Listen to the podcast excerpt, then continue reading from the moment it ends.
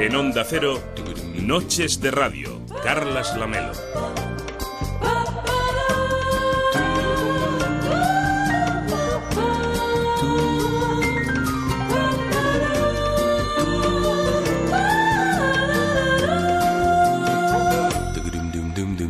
¿Qué tal? Muy buenas noches. Hoy venía caminando por la Rambla, por la Rambla de Barcelona, que es desde donde se hace cada verano noches de radio para todo el país, y hoy pensaba en la corrupción. A menudo pensamos solamente en la política. La verdad es que motivos no nos faltan. Y nombres tampoco. Gürtel, Palmarena, Nos, Seres de Andalucía, Tarjetas Black, Filesa, 3%, Palau, La Muela, Púnica, Pretoria...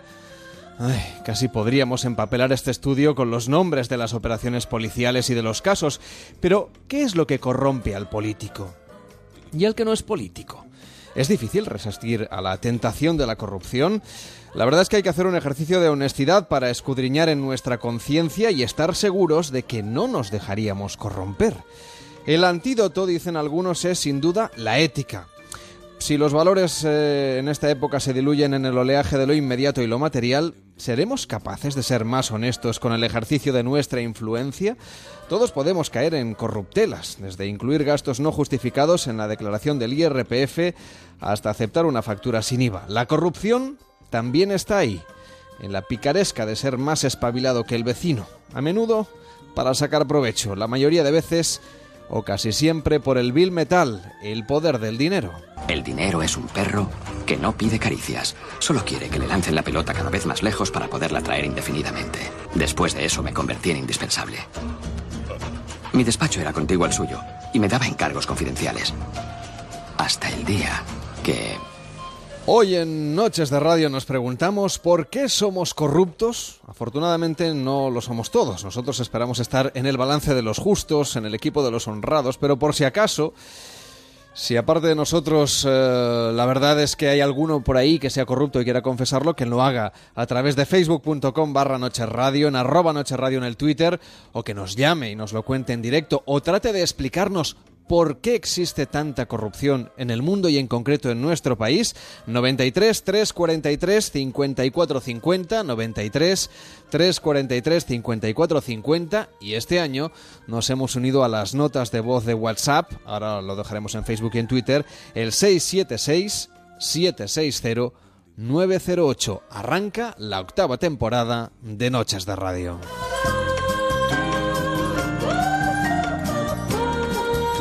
Cada noche en Onda Cero, Noches de Radio, con Carlas Lamelo.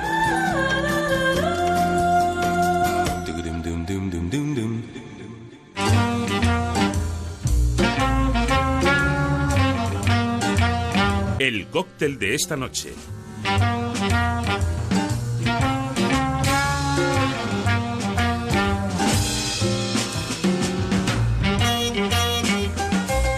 Bueno, no podía ser de otra manera, no podemos empezar noches de radio de una manera diferente, no lo hemos hecho en todas estas temporadas, así que esta no iba a ser la octava temporada. Y no empezar con un cóctel y con alguien que nos plantee propuestas originales para disfrutar de una velada, porque de lo que se trata es de eso, que la noche con un buen cóctel, bebiendo siempre con moderación, porque además hay cócteles sin alcohol, pues podamos disfrutar de la buena compañía de la radio y un verano más tenemos con nosotros a Alberto Pizarro. ¿Qué tal Alberto? Muy buenas noches. Muy buenas noches. Y a un par de veranitos que no lo teníamos aquí en el programa y ha vuelto para traernos sus propuestas, 20 cócteles diferentes que iremos escuchando cada noche de lunes a jueves aquí en Onda Cero. Y el primero, además, con historia también interesante seguro, pero por si queréis localizar a Alberto Pizarro por ahí, él lo podéis encontrar en, eh, en el Bobby Jean, que es un local muy emblemático de la ciudad de Barcelona. Desde allí, pues viene aquí hasta el estudio de la radio para contárnoslo. Y también, además, estás viajando constantemente. Cuéntanos, acabas de llegar de Cuba, de enseñar a los cubanos o contribuir a su formación para que hagan cócteles tan buenos como los que se hacen en nuestro país, que creo que estamos en muy buen nivel. Bueno, a ver, cuéntame. Me quedo un poco patidifuso. Enseñar a los cubanos a hacer cócteles, que es la patria del mojito y del daiquiri, es complicado. Nosotros eh, realmente hemos ido a explicar lo que hacemos en Europa, que quizás sí que hacemos un, un tipo de coctelería más, más en la línea un poco más moderna. Pero, pero Cuba tiene mucha, mucha trayectoria. Se ha ido a enseñar y aprender. Claro, indudablemente. siempre que sabes a enseñar, vuelves aprendido. ¿Y qué tal por, por Cuba? Porque claro, eh, sé que es un país que conoces y donde están pasando muchas cosas. Realmente hay una iniciativa privada de, hostelería, que es lo que yo lo que yo he ido a ver, que está haciendo cosas con, los pocos recursos que tienen muy muy interesantes. Luego lo que es la parte la parte estatal pues va un poco más lenta por, por el propio funcionamiento del país, de las mercancías, de, de lo que ellos tienen realmente para llevar el día a día de sus, de sus locales, pero la, iniciativa privada está, está muy despierta. Mm, y es fácil hacer cócteles en un país que todavía sufre las consecuencias del embargo y por lo tanto supongo que algunos ingredientes eh, deben ser complicados de obtener. Pues a mí me ha sorprendido porque realmente en, en, Europa estamos todos muy muy centrados en hacer el ingrediente casero, nuestro sirope casero, nuestro licor casero, casi por, por antojo, pero realmente ellos lo, lo llevan a cabo por, por, una necesidad y no, no están tan alejados de, de, lo que hacemos aquí. Bueno, vamos a ver, ¿qué cóctel nos propones, Alberto, para este primer programa, para esta primera noche de radio aquí en Onda Cero durante este verano de 2017? Pues hoy traigo un cóctel sin alcohol y diurno. Ah, bueno. Que se llama Picnic Pix. Picnic Pix. Picnic y Pix tiene algo que ver con, con, esas fotografías que se hacen, bueno, hoy día se hacen en cualquier evento, incluso en un picnic. Y es como ese recuerdo del picnic. Picnic Pix está ambientado, está pensado precisamente en, esa, en ese picnic tardío en el cual, bueno, no nos liamos con, con, con, fritos ni con asados, no, no vamos a esa parte, sino que vamos a una parte ya un poco más de postre, ¿no? Estamos tomando un té y el primer ingrediente precisamente son 2 centilitros de té, de un té frío, que apetece mucho ahora en verano, un té con una base de roibos y, vainilla, con el cual hacemos un sirope, dado el punto dulce, lo contrarrestamos un poco con zumo de limón, que funciona muy bien con, el té, sabemos que funciona muy bien las infusiones con, con, limón, y luego le añadimos dos zumos, ¿vale? Pensando en esa cesta de frutas que podemos tener en el picnic, pues tenemos zumo de piña, 8 centilitros, y zumo de guava, de guayaba, Em, que es una fruta tropical que nos viene de Centroamérica, pero que actualmente podemos encontrar también de cultivo en, España. Tiene un toque entre el higo, la fresa, la pera, varios, varios, varios ingredientes juntos. Agitamos, si tenemos una coctelera y si no, pues en un frasco con tapa, si queremos llevarlo para el picnic, tapa hermética, obviamente y lo servimos con hielo. Nosotros en Bobillín lo decoramos con piña deshidratada y con trozos de piel de lima. La piña deshidratada ya es más difícil de encontrar, supongo la para el consumidor, ¿eh? Sí, sí, la puedes, la puedes llevar a cabo. Laminas eh, la piña, la cortas en finas láminas y la dejas secar en, en un horno a una temperatura durante unas cuantas horas y, la tienes. Nosotros utilizamos una deshidratadora que al final no deja de ser un secador de pelo grande. Bueno, porque al final sois, claro, profesionales de la cosa, ¿no? Solo faltaría. Alberto, mil gracias por traernos este Picnic Pix. Mañana volvemos con otro cóctel en Noches de Radio. Hasta la próxima. A vosotros. Noches de Radio Carlas Lamelo.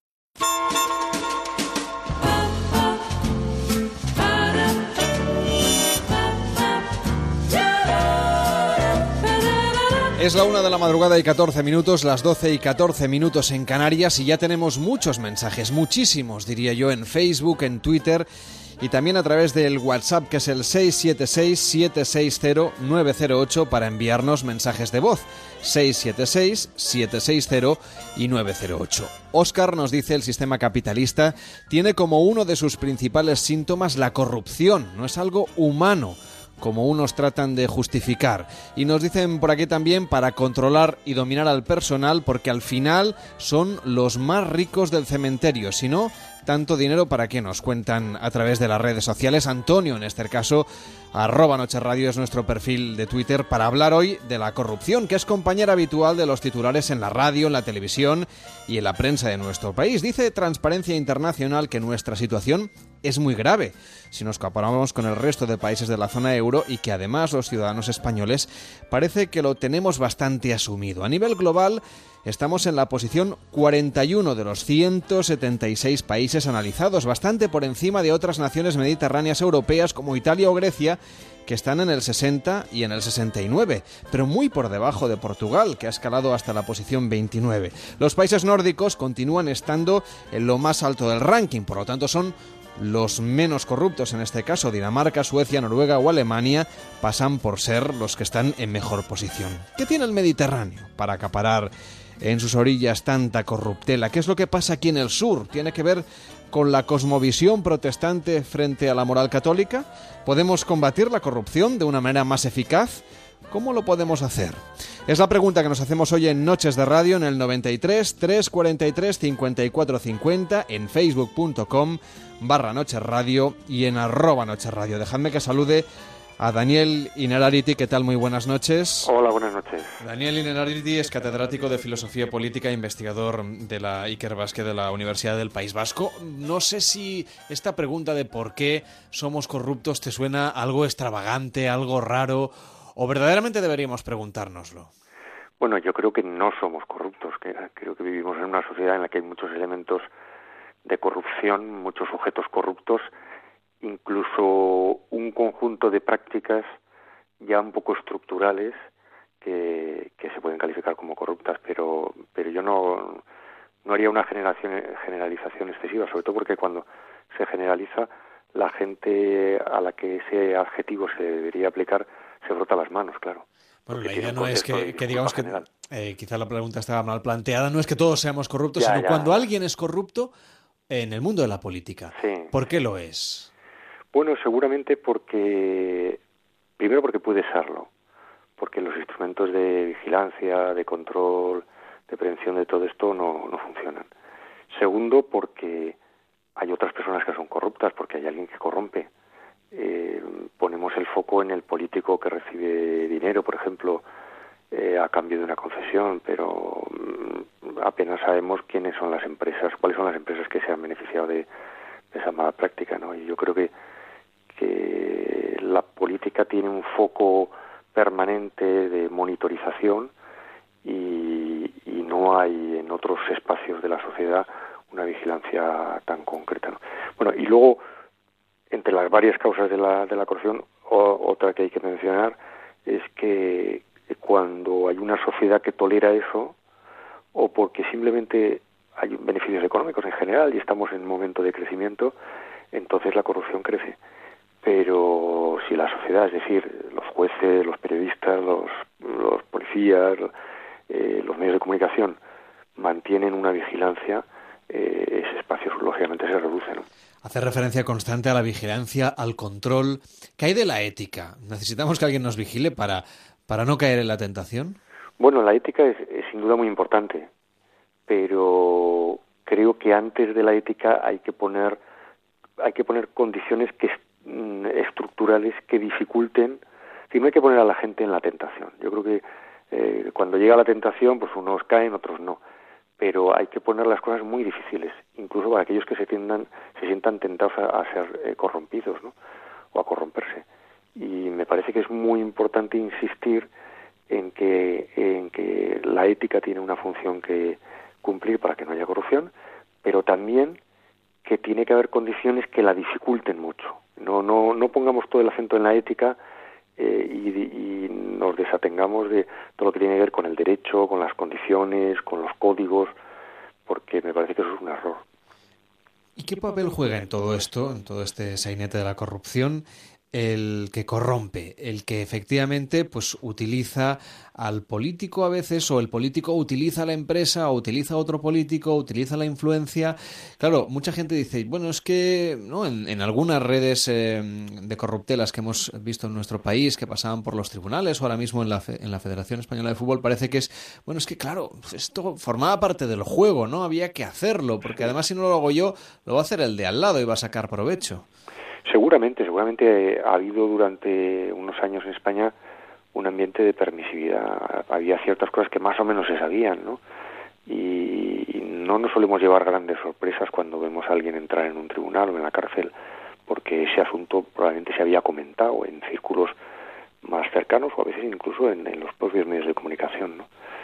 Y yo insisto en que en que la, la, la no admisión de esos comportamientos por parte de la sociedad y por tanto eh, que no se vote a partidos que, no tienen un código de conducta o que tienen eh, una corrupción endémica es fundamental para que la corrupción acabe. No podemos abandonar esto a manos de los jueces y los policías. Esto tiene que ser una movilización completa de la sociedad.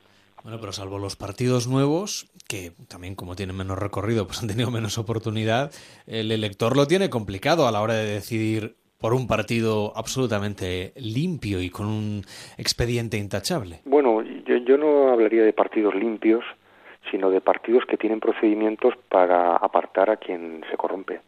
Esa es la clave de la cuestión. Por supuesto que yo no conozco ningún partido en el que no haya habido alguien corrupto, eh, pero sí podría decir partidos en los que hay procedimientos para apartar al corrupto, para combatir la corrupción, y otros partidos que miran para otro lado, o incluso otros partidos que de alguna manera estructural, eh, incluso su propia financiación, está sustentada en la, en la corrupción. Yo creo que, que no todo es lo mismo. ¿no? En este caso también es muy importante el papel, como decías, que juega la sociedad a la hora de decidir con su papeleta, con el voto, pero parece que en España tenemos eh, la piel bastante gruesa ante este tema, que no sé si nos da igual o no, pero en cualquier caso tenemos un umbral de permisividad mucho más, eh, en fin, mucho más fácil de saltar que en otros países donde por cosas relativamente menores. Estoy pensando en Alemania, cuando alguien plagia una tesis doctoral, dimite a continuación, y aquí en España, pues a, veces se ha demostrado ¿no? que hay financiación ilegal, que hay corruptelas, que hay cloacas, y sin embargo, pues se mantiene mucha gente en sus cargos y hay quien reedita una y otra vez un triunfo electoral. Pues sí, eso es, eso es algo muy desanimante, ¿no? Porque, porque indica que hay menos gente inocente de lo que parece, ¿no? Y que hay gente que, que en el fondo a la, que eso no le parece demasiado mal, ¿no? Hay una cierta cultura, no quiero generalizar, ¿no? Pero hay una cierta cultura en un sector de la derecha, por ejemplo, eh, aunque digo que esto no es particularizar, porque también hay corrupción en la izquierda y en otros eh, ámbitos de la sociedad, pero hay un cierto sector en la derecha que piensa que, que el político corrompido no importa mucho porque en el fondo lo que importa es que haga una buena gestión, ¿no? Y que es compatible, o por lo menos así hemos vivido durante ciertos años, ¿no? Que era compatible el, el que el político fuera competente, es decir, no importaba demasiado que, se llevara algo a su bolsillo porque en el fondo hacía una buena gestión, ¿no? Y en el fondo eso era un pago indirecto por los servicios prestados a la comunidad, ¿no? Mientras que la izquierda es incompetente y por tanto el problema de la corrupción es que eh, ni, ni, siquiera se plantea porque lo fundamental es la incompetencia. Esa manera de pensar yo creo que ha estado bastante extendida. Pero también pienso que, que hay que ver la parte positiva de todo esto. Y yo creo que ha habido un cambio en la sociedad y la crisis económica precipitó un cambio de, de actitudes. Lo que antes de la crisis económica era tolerado o conocido, después de la crisis económica empieza a ser irritante para una buena parte de la, de la sociedad. ¿no? Y por tanto me parece que que hemos subido un tanto el umbral, ¿no? Y, han aumentado los códigos éticos y efectivamente hay muchos sectores de la población que están haciendo un, buen trabajo y yo creo que sería injusto desconocer y, no apreciar este, este trabajo de tantos profesionales. Hay quien apunta que una posible solución, además de incrementar la vigilancia y el control, y por supuesto fomentar la ética, sería subirle el sueldo a los políticos, las asignaciones políticas, para evitar las tentaciones. Dicen que bueno, que hay políticos con una gran responsabilidad y que cobran menos de lo que cobran algunos cargos intermedios en algunas compañías. Yo estoy de acuerdo con que la política está mal pagada y me he encontrado muchas veces en, mi vida profesional gente que te cuenta y que efectivamente es verdad que estaban en un cargo, eh, estaban en un determinado trabajo profesional y entrar en la política les ha supuesto una, una bajada de ingresos considerable. Y luego además la política también está siendo muy mal comprendida, muy, es muy vigilada, es muy dura, tiene, se tiene poca, poca privacidad, etcétera. Son cosas que acompañan al oficio político. Y a mí me ha parecido que, que eh, además, incluso pensando históricamente, cuando los revolucionarios franceses eh, instauran el principio de que a la política se puede dedicar cualquiera, es decir, también los pobres, porque la política en el antiguo régimen, generalizando un poco, era algo que hacían los ricos en su tiempo libre. Cuando se instaura el principio del acceso universal a la política, lo primero que se hace es establecer un sueldo. El sueldo es un sueldo razonable, ¿no? no eh, el sueldo es un instrumento que permite la igualdad en la participación política. Ahora, yo no lo haría esto, y desde luego no lo diría públicamente porque es un discurso que es un poco obsceno, ¿no? Vamos a pagar para que no se corrompan. No, Pero sí que es verdad que con unos buenos sueldos, de entrada se reconoce un trabajo que, en muchas ocasiones está muy mal comprendido.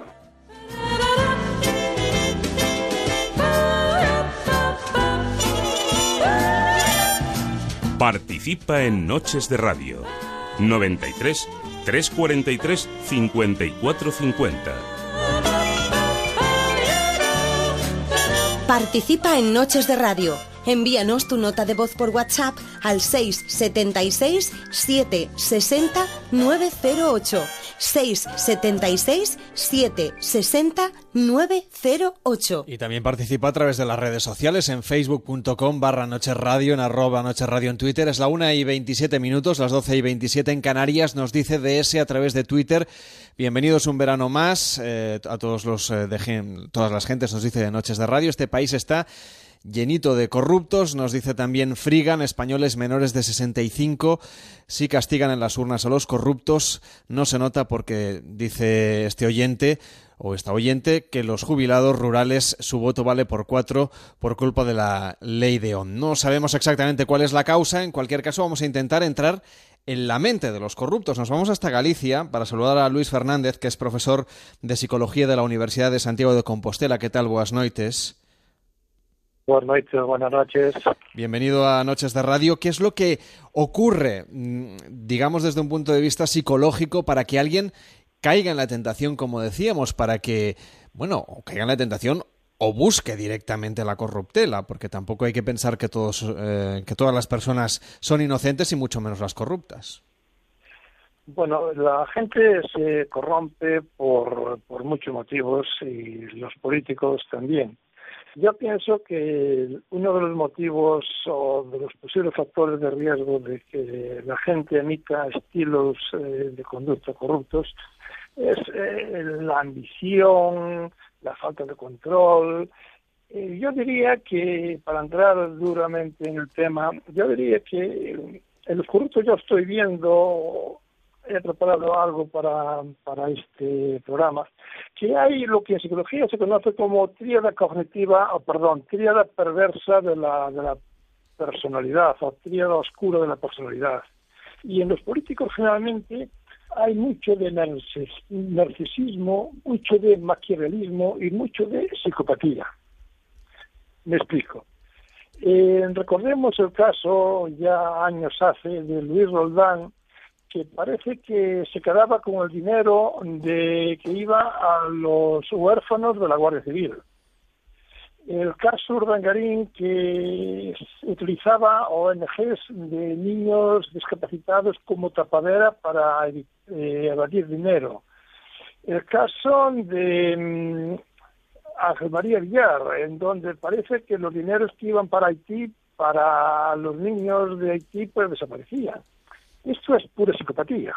La falta de empatía, la falta de ponerse en lugar de los otros, la falsedad, la insinceridad. Eh,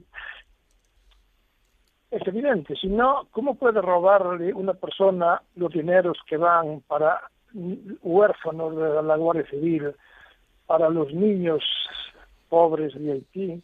Y esto es una, es una, son conductas que son antisociales, como vemos, con narcisismo, con maquiavelismo, con psicopatía, que van a más, quiero decir. Alguien empieza por una pequeña corruptela y esa bola va creciendo, va creciendo, va creciendo, o directamente ya son personas que tienen una cierta predisposición para entendernos este tipo de comportamientos. Pues mira, yo pienso que son las dos cosas. A ver, yo tengo, y me hago a mí una pregunta y la hago en voz alta para ti y para los oyentes, y yo doy, doy mi opinión y mi respuesta.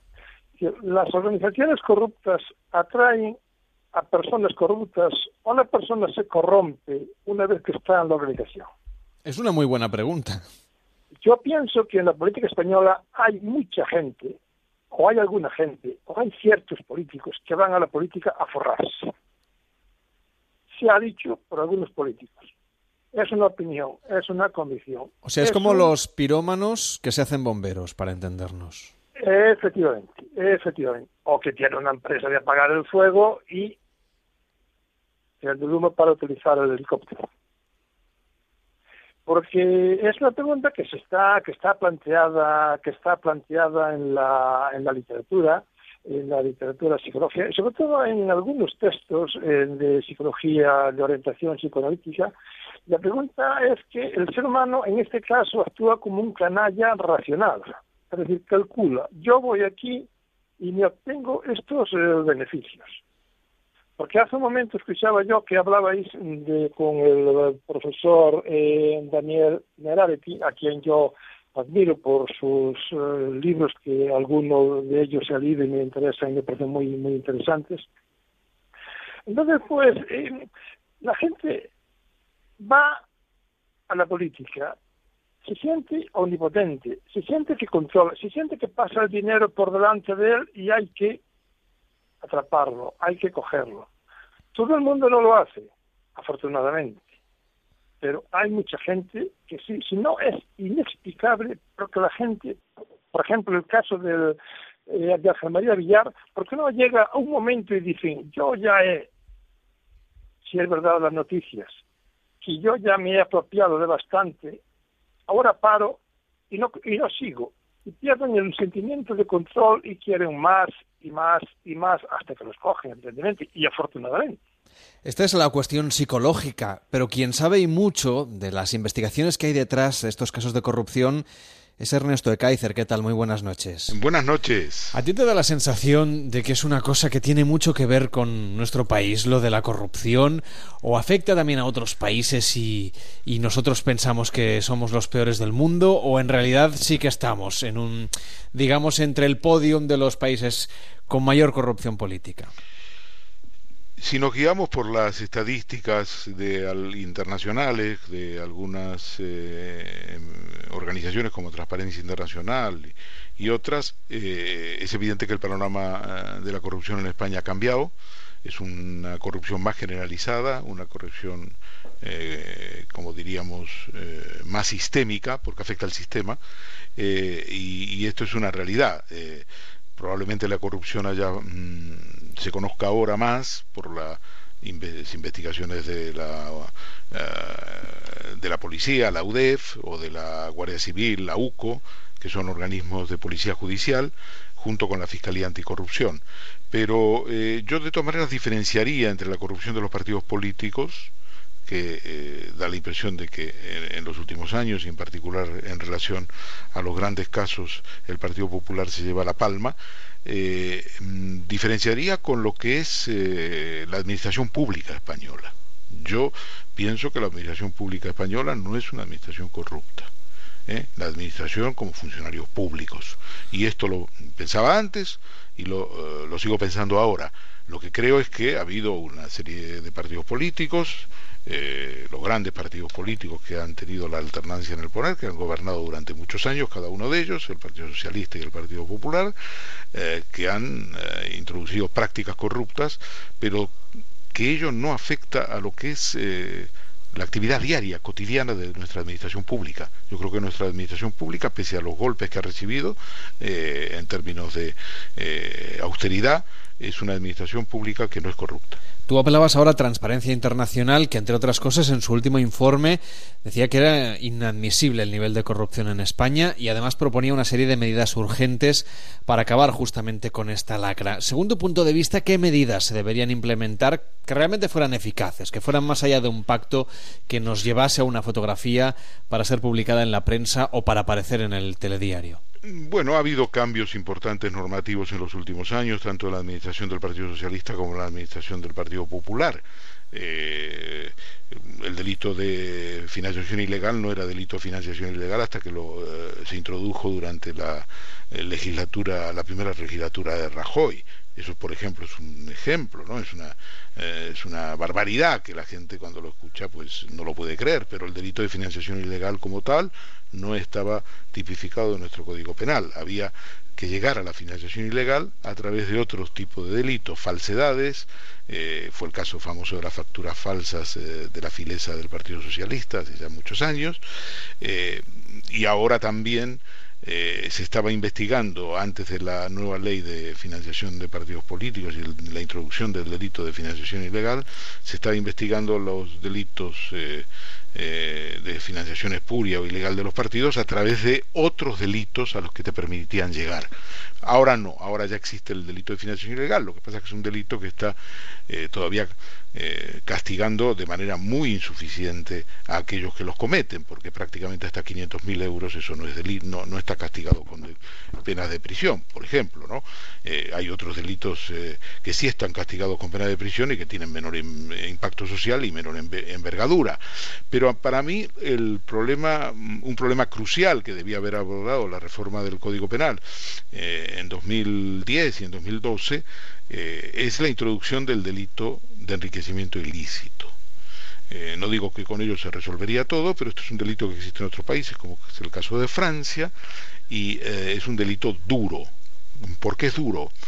Porque en el delito de enriquecimiento ilícito, que ataca uno de los aspectos centrales de, los delitos de corrupción que conocemos en España, y es que personas que de golpe eh, aparecen con un patrimonio y una cantidad de dinero que no se puede justificar a través de lo que ganan, ¿no?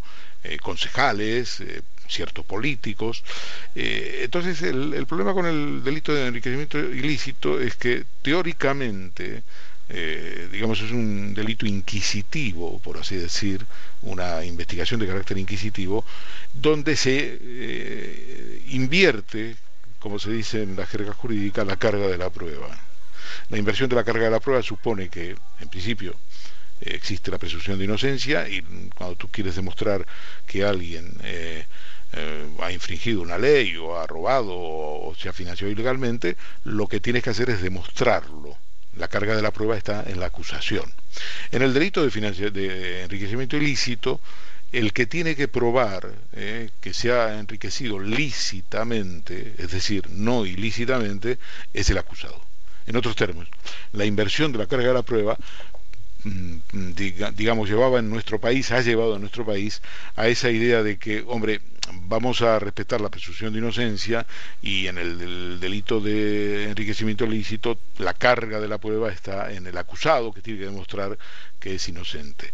Bueno, yo creo que este razonamiento, que puede ser un razonamiento, una construcción jurídica que está bien, eh, en un país donde prácticamente nos hemos cargado la presunción de inocencia, y todo hay que decirlo, eh, este, este prurito me parece eh, un prurito que puede estar bien desde el punto de vista de la construcción teórica, pero no de la realidad. Y pienso que el delito de enriquecimiento ilícito se está utilizando en la práctica sin estar legislado, y eso es todavía más grave porque muchas de las cosas que estamos viendo en las investigaciones de Púnica, en las investigaciones de Lezo, eh, tienen que ver con el delito de enriquecimiento ilícito, y el delito de enriquecimiento ilícito no está en nuestro Código Penal. Da la sensación de que además la corrupción se ha instalado en varios ámbitos de la vida. Hablamos de la política y es a la que le estamos dedicando más tiempo, pero tenemos situaciones irregulares en la SGAE, tenemos eh, en la Federación Española de Fútbol, tenemos otros puntos de interés que, bueno, en fin, han tenido sus, sus idas y venidas. Incluso hay una encuesta del diario El País de hace unos meses que dice que el 82% de los ciudadanos cree que pese a los casos de corrupción que se están juzgando ahora e investigando por parte tanto de la policía como de los juzgados, el 82% cree que se van a seguir produciendo. Parece que está instalada la corrupción. Sí, mientras estaba enjuiciando precisamente, terminando la instrucción y enjuiciando y empezando a plantearse el juicio del Gürtel 1999-2005, que es el juicio que está en estos momentos eh, en marcha en San Fernando de Henares, en la Audiencia Nacional, por la que va a declarar Rajoy, precisamente en calidad de testigo, como presidente del PP, el próximo miércoles, mientras estaba desarrollando la investigación de Gürtel, eh, en paralelo, se desarrollaba eh, la actividad de la púnica, esa mm, operación púnica que se llama púnica porque es el nombre que le puso la Guardia Civil al asociar la denominación latina eh, de granados que se llamaba Punica Granatum, en latín, y, los, eh, los eh, agentes de la UCO, los investigadores de la, Unión, de la Unidad Central Operativa, que es la Policía Judicial de la Guardia Civil, pues le ponen este tipo de nombres a las operaciones. Eh, decía que mientras Gürtel estaba investigándose, al mismo tiempo se estaba cometiendo eh, los presuntos delitos de la púnica. Eso te revela que la propia investigación judicial, la propia acción de la Fiscalía Anticorrupción, la, próxima, la, propia actividad de la UCO o de la UDEF eh, no disuaden a quienes están eh, por cometer un delito, es decir, no les disuaden. Y la, y, la, y la difusión de esos delitos o presuntos delitos o investigaciones en los periódicos tampoco les disuaden. Por eso es que muchos ciudadanos dicen no pasa nada. El otro elemento que eh, desmoraliza a la sociedad y a los ciudadanos es los ritmos de la investigación judicial. Los ritmos de la investigación judicial. En nuestro país son lentísimos, casos como un caso en Cataluña, eh, el caso, el caso Payerols, de financiación eh, ilegal del partido de, de, Unión, Democrática. Eso, de Josep Antonio Durán y Lleida, eh, pues unió, pues tardó 10 años. Mm en, juzgarse. Cuando se juzgan ya ha perdido todo tipo, eh, ya se ha extinguido, no la responsabilidad penal que no se extingue, sino por muerte, como en el caso de, de, Miguel Blesa, que aparentemente se ha suicidado la semana pasada, sino que se extingue desde el punto de vista de sus efectos. Entonces, eh, y, otros muchos casos, el caso Gürtel, una investigación larguísima donde se ha obstaculizado la labor de la justicia, se intentó apartar a las fiscales, se inhabilitó a un juez, el juez Baltasar Garzón que empezó a, investigarlo, eh, luego el juez que, le sustituyó, el juez en comisión de servicios Pablo Ruz, una persona de una gran integridad, se lo cargó al final Carlos Lesmes, presidente del Consejo General del Poder Judicial y, del Supremo, eh, en base a una argucia que tampoco estaba justificada de que él era comisión de servicios y, y quería que hubiera un en ese juzgado. En otros términos, todos estos elementos que prolongan durante años y décadas las investigaciones crean la sensación de impunidad.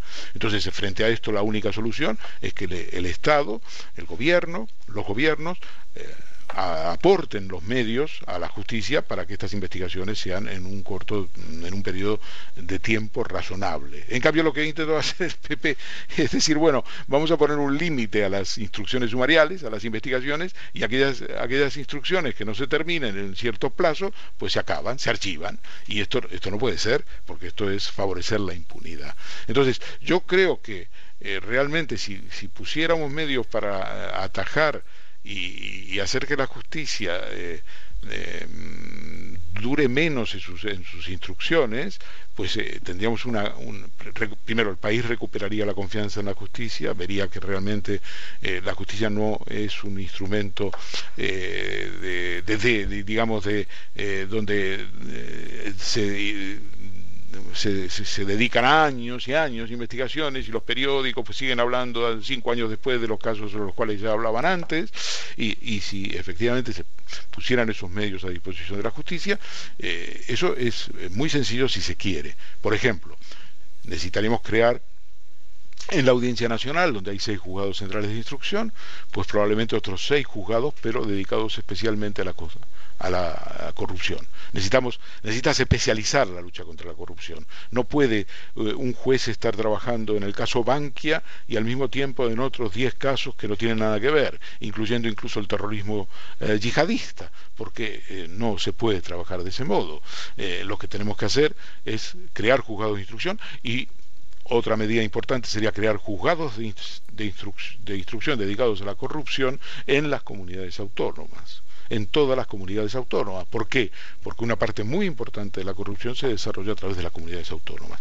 Todo esto, si se tiene voluntad, se hace. Y eso llevaría a que eh, los jueces de instrucción podrían durar menos en sus investigaciones y, eh, por lo tanto, dar eh, a través de las sentencias judiciales una respuesta a las exigencias de los ciudadanos. Bueno, quedan 15 minutos para llegar a las 2 de la madrugada, será la una en Canarias. Estamos reflexionando sobre la corrupción, sobre sus motivos, sobre por qué nuestro país parece que concentra un número de casos muy importante. Una lectura podría ser la que nos hace un oyente a través de Facebook.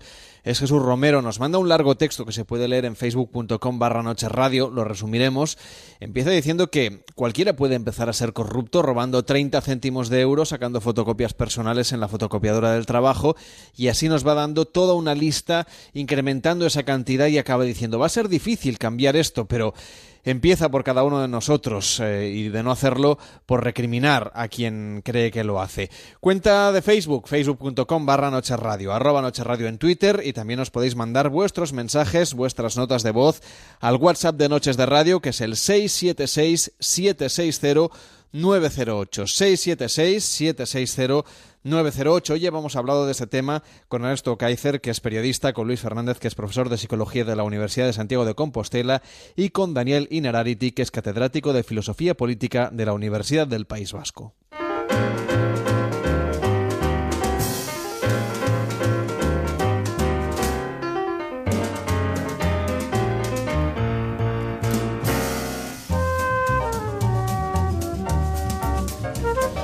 Y en el tiempo que nos queda vamos a dejar la corrupción y vamos a hablar de algo mucho más divertido. Dejadme antes que salude a David Sarvalló. ¿Qué tal, David? Muy buenas noches. Buenas noches. Bueno, que va a estar a mi lado todas estas noches de radio. Mm. Hoy ha perdido tres kilos, yo creo, ultimando el programa. Sí, no, pero gusto, no.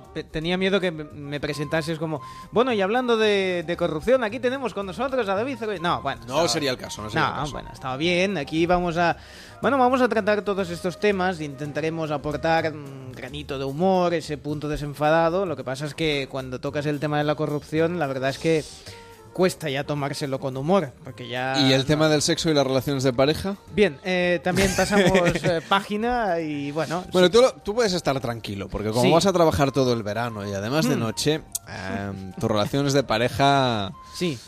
No, y espero que las de mi mujer tampoco. Eso es un tema delicado también. Es que ya saben los oyentes que vivir en pareja es un reto para quienes tratan de compartir una vida juntos. El verano es una época apasionada para encontrar pareja si uno no la tiene, o si la tiene y busca otra también. Especialmente si tratamos ese, buscamos ese amor fugaz y romántico. Las vacaciones, sin embargo, son también una prueba de fuego para quienes buscan mantener la llama del amor, venida menos, hay que decirlo, por la ignífuga persistencia de esa rutinaria convivencia. ¿Cómo fortalecer a la pareja aprovechando que nos vamos de vacaciones? ¿Cómo sobrevivir a un verano en pareja? Nos lo preguntamos con Alejandro Busto, que es psicólogo clínico y sexólogo. Nos vamos hasta los Peñascales, en la Sierra de Madrid. ¿Qué tal, Alejandro? Muy buenas noches. Buenas noches, Carlas, ¿cómo estás? Bueno, tenemos 12 minutos para llegar a las dos, tiempo en el que esperamos resolver los problemas de pareja de mucha gente. Sé que no es nada, pero en radio es un montón. Así que cuéntanos, ¿qué podemos hacer para que este verano mm, acabemos las vacaciones con la misma pareja con la que lo empezamos, si es que es nuestra voluntad? Bueno, eh, quizás no irte con tu pareja a vacaciones, ¿no? Siguiendo en, la, en la línea en la que estabais, en la que estabais hablando. Sabéis que las estadísticas están todas en contra. Eh, parece que no es el mejor tiempo para mantener la pareja, parece obvio en ese sentido. Fíjate, eh, la, realmente la, pareja española, dentro de lo que es la sociedad española, se ve muy poco. Eh, con los, los, horarios que tenemos, como sabéis, en, a, nivel europeo, debe ser de, lo peor, realmente nos vemos muy poco. Eh, las parejas, los sistemas familiares casi funcionan en términos logísticos como informarnos lo que ha pasado cuando volvemos de los trabajos. En, en, nuestra experiencia, cuando trabajamos en terapia eh, de pareja, a veces nos encontramos sentados delante de auténticos desconocidos. ¿no? Entonces las, las, famosas vacaciones, las largas, las de verano, ah, eh, bueno, pues nos toca convivir desde el desayuno a el último minuto del día, pasando por todas las actividades, la gestión de los niños, etcétera, a veces con gente que no conocemos, ¿no? Eh, digo en el sentido literal de no conocer a tu pareja. Entonces, bueno, ahí están las estadísticas, eh, hay quien habla de septiembre, el mes de las separaciones, sabéis que no es del todo eh, real, entre otras cosas porque en agosto no trabajan eh, ni los jugadores ni los abogados en este, en este No, pero los abogados sí que dicen que reciben más llamadas. Sí, y es también nuestro caso, es también nuestro caso. Claro, los terapeutas de pareja también. Claro, sí, a nivel de consulta, bueno, la estadística nuestra, trabajamos nosotros eh, como profesionales que están en este, en este mundo, es que muchas de las parejas que hoy tenemos en consulta comenzaron sus procesos terapéuticos o en septiembre o en octubre. Entonces, Alejandro, vamos a ver, nos decías que las parejas españolas se ven poco. Eso es un inconveniente por lo que nos dices, pero es que cuando nos vemos más, que es en verano, eso acaba convirtiéndose en un problema. Tiene que ver con que nos vemos poco y ahora nos vamos a ver demasiado. Es decir, hay un, la balanza está desequilibrada o es que a lo mejor no sabemos gestionar bien las vacaciones, que ponemos muchas expectativas, que quizá, bueno, nos damos cuenta de que cosas que sobre las que hemos pasado por, por encima de puntillas durante los últimos 11 meses, desde las últimas vacaciones, se han convertido en problemas verdaderamente graves. ¿Cómo podemos eh, dar algún consejo a los oyentes que viven en pareja, saben que no está la cosa muy fina y temen un poco marcharse de vacaciones. Mira, yo, creo que la prevención funciona siempre. Hay cosas que parecen como muy sencillas. Es eh, eh, conceder poco en, vacaciones, en el sentido de a dónde vamos, qué hacemos, qué no hacemos, eh, charlarlo mucho, consensuar mucho más, es decir, nuestra experiencia con parejas que están eh, en terapia es que por este momento a veces concedemos, es que ella o es que él quieren hacer esto, yo no lo haría, pero bueno, esto no funciona jamás. Y sin embargo lo hacemos mucho. Llegamos muy cansados, eh, como con mucha necesidad eh, de tener las vacaciones. Y a veces prevemos muy poco y pensamos o, aceptamos cosas que son horrores, como por ejemplo, eh, bueno, esto va a quedar muy políticamente incorrecto, pero hacer vacaciones con suegros o con padres, quiero decir, esto es un desastre. No, sale bien, casi nunca. Habrá los suegros y los padres... yo lo hice Sí, porque fíjate, ¿cuáles son las dificultades que tú, cuando trabajas con parejas eh, que están en terapia, etcétera, intentando reencontrarse? Pues, la intromisión de las familias extensas. En este país es un verdadero problema. Es decir, a veces nuestro trabajo consiste en blindar a la pareja de lo que nosotros consideramos son muchas veces agresiones externas de las familias extensas. Hablo desde un punto de vista o los padres o, las madres. Entonces, si, encima tú trasladas esta realidad, que a veces se hace, pues mira, es que vamos a tener, pues que si vamos con papá o mamá, pues entonces vamos niños pequeños, quizás entonces ellos nos cuidan, entonces usamos a los abuelos a veces de, y vamos a tener nuestro momento, bueno, esto al final termina siendo siempre una, una mala noticia. Entonces, prevención es fundamental y las parejas tienen que conocer eh, hay que tener afinadas las luces rojas, quiero decir, yo recuerdo hace muchos años un, paciente, no estaba en, pareja, sino que estaba en su proceso personal, que trabajaba específicamente conmigo eh, 15 días antes de irse de vacaciones, este tipo de cosas, ¿no? Es decir, el tema, por ejemplo, le desestructuraba el tema de acomodar el coche, maletas, etcétera, entonces trabajábamos cómo hacerlo. Si nos escucha, por ejemplo, eh, si nos escucha hasta ahora Alejandro, algún suegro, alguna suegra que se va a ir de vacaciones con, con sus hijos, eh, ¿qué consejo le podamos dar para que sea mejor suegro o mejor suegra, para que no contribuya a desestabilizar la pareja? que cancele. Que cancele, o sea, que les diga directamente, oye, que me voy a otro sitio. sí, eh, recupero yo mi propia vida en pareja, ¿no? Y no trato de vivir mi, relación a través de la de mis hijos. No, a ver, eh, es difícil. Cuando se toman esas decisiones, el, el tema, quiero decir, Mm, es muy profundo. No, no, nos dan los dos minutos de los que hablábamos para investigar cuáles son las razones por las que una, un sistema familiar decide. pero te lo comento como uno de los temas que a veces están ahí y que a la vuelta de las vacaciones, eh, pues lo más escuchamos. Es que mamá, es que tu madre, es que mi madre, bueno, eh, esto hay que, hay que preverlo, ¿no? Y hay que intentar eh, no tener tanto miedo a estar tanto tiempo solo, ¿no? Que yo creo que hay a veces parte de lo que sucede es esto, ¿no? Es decir, digamos, eh, pasa también cuando las parejas tienen hijos pequeños, de pronto de un los se van y se están mirándose a la cara, ¿no? Y bueno, ¿quiénes somos nosotros aquellos, ¿no? Los, los que un día fuimos. Bueno, pues esto también pasa a veces con el tema de las, de las vacaciones. Por eso, en ese sentido, te hablaba de la prevención. Luego, hay temas que no se pueden esperar a trabajar en julio o en agosto, como es el tema de la comunicación, como es el tema del entendimiento, es decir, en, los sistemas familiares en España eh, nos comunicamos muy mal, pero bueno, no en pareja, nos comunicamos mal en las empresas, nos comunicamos mal eh, a nivel social, somos poco empáticos y bueno, todo esto al final eh, tú te encuentras entre de pareja haciendo cosas a veces de sentido común que un poco vergüenza ajena, ¿no? Diciéndole eh, hablando de respeto, hablando de escucha, hablando de que, en fin, hablabais ahí de broma el tema del sexo cuando estabais comentando con David, eh, bueno, todavía a día de hoy, con toda la información, sociedad del siglo XXI, eh, todavía no sabemos que sexualmente procesamos la información diferente y que, eh, en fin, que, que, esto hay que conocerlo para poder acercarte a tu pareja, a sus demandas, a las tuyas, etcétera, ¿no? Bueno,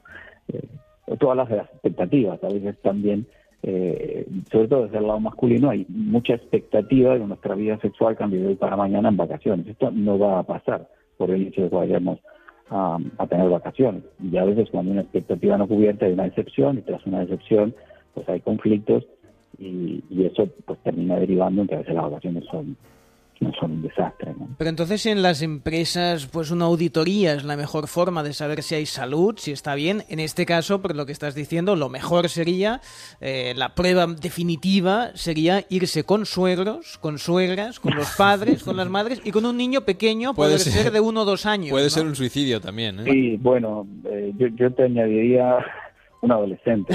Eso es. sí. El niño pequeño y el, y el adolescente, sí. Y algún eh, cuñado bueno, también, no para, acabar de, para acabar de aderezar el... Si, su, no, si superan eso, ya está. Si tú eres del Madrid y el cuñado sea del Barça, bueno, Exacto. ¿no? sí. bueno el, el, eh, no sé si es la prueba definitiva, ni siquiera sé si, si eso, eh, si eso eh, si habría alguien que superara esa prueba, ¿no? En ese sentido tal como la planteas.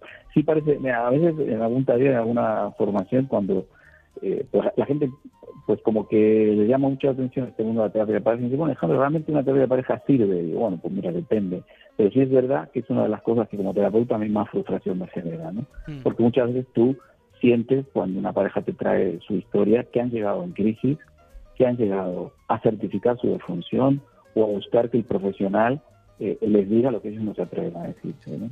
Y es una pena, eh, digo, porque probablemente desde un punto de vista preventivo, como todo, como en la medicina, etcétera, eh, no sé, si vinieran en la luna de miel a preguntarme cómo comunicarse, cómo entenderse, cómo se empatiza, cómo funciona ahí a nivel sexual, cómo funciona a este nivel, pues de repente nos sería mejor. Ahora, tras la luna de miel, a terapia de pareja no va nadie. Uh. Porque, está, porque claro, por eso es de miel la luna. Bueno, ha sido un placer, la verdad es que saludarte. Alejandro Busto, psicólogo clínico y sexólogo desde la Sierra de Madrid. Que vaya muy bien, muy buenas noches. Muchas gracias, Carlos. Un abrazo. Bueno, estamos llegando a las 2, será la una en Canarias, nos pondremos al día con las noticias, pero antes dejadme que salude a Alberto Chicote, ¿qué tal? Muy buenas noches. ¿Pero qué pasa aquí? ¿Aquí cuándo se come? Yo he venido aquí a comer, hombre. Pensaba que habías venido a hablar de tu libro, Alberto. No me lo he comido, pero vamos a ver, aquí, eh, aquí cocinas tú. Pero si está no, sucio, aquí hay mierda. pero, vamos, vamos. A ver. Pero ¿cómo que? Pues esto no es una Mira, cocina. Madre mía, pongo la mano aquí? aquí? y saco de todo, macho. Aquí no habéis limpiado en tres semanas, en tres años. ¿Cuántas ediciones lleváis de Noches de Radio? Ocho temporaditas. En ocho, ocho años aquí no habéis limpiado nada. Ya te puedes poner a limpiar y de valiente. Ahí vamos fuerte, venga. Hombre, pues si hasta el viernes aquí se hacía Julián la onda. En esta silla. Bueno, pues eh, Julia lo mesa. tenía limpio, con Julia no me meto, pero Vale. aquí vas a tener que limpiar, pero de la buena. Se nota que hay categorías aquí, ¿eh? Eso es. Oye, ¿te vas a atrever a acompañarnos cada noche, a traernos Vamos a recetas, a contarnos cosas? Todas las noches a esta hora te entra hambre. Pues lo que vamos a hacer es comer unas tapitas, unos bocadillos, algo ligerito para que todos podamos aprender y cocinar y tener rock and roll.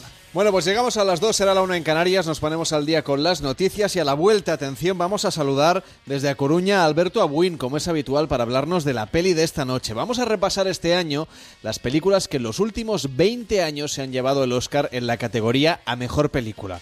Viajaremos, por lo tanto, a 1997, cuando se llevó el premio Titanic.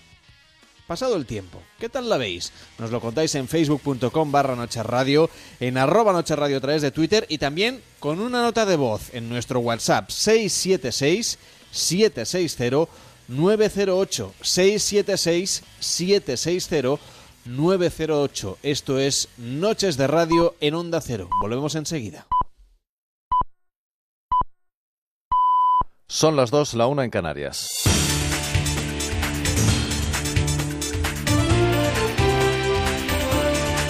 Noticias en Onda Cero.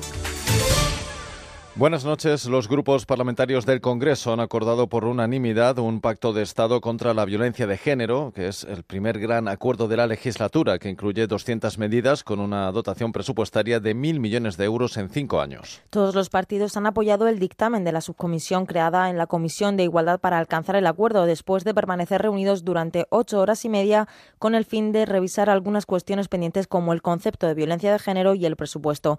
Aunque todos los grupos han celebrado la consecución consecución de este acuerdo de mínimos que deberá pasar por la Comisión de Igualdad el próximo viernes, el PSOE y Podemos han anunciado que presentarán votos particulares al pacto por considerarlo que es insuficiente y descafeinado. El popular Javier Maroto no duda de que es un acuerdo histórico. Un día especial para muchas personas en nuestro país. En primer lugar, para las mujeres, las mujeres que sufren la violencia de género y las que, las que no lo sufren, pero sin embargo con el resto de la sociedad están pendientes de lo que pase hoy aquí. Al menos en esto los partidos políticos vamos a dar un ejemplo y una lección de lo que debe ser la política con mayúsculas.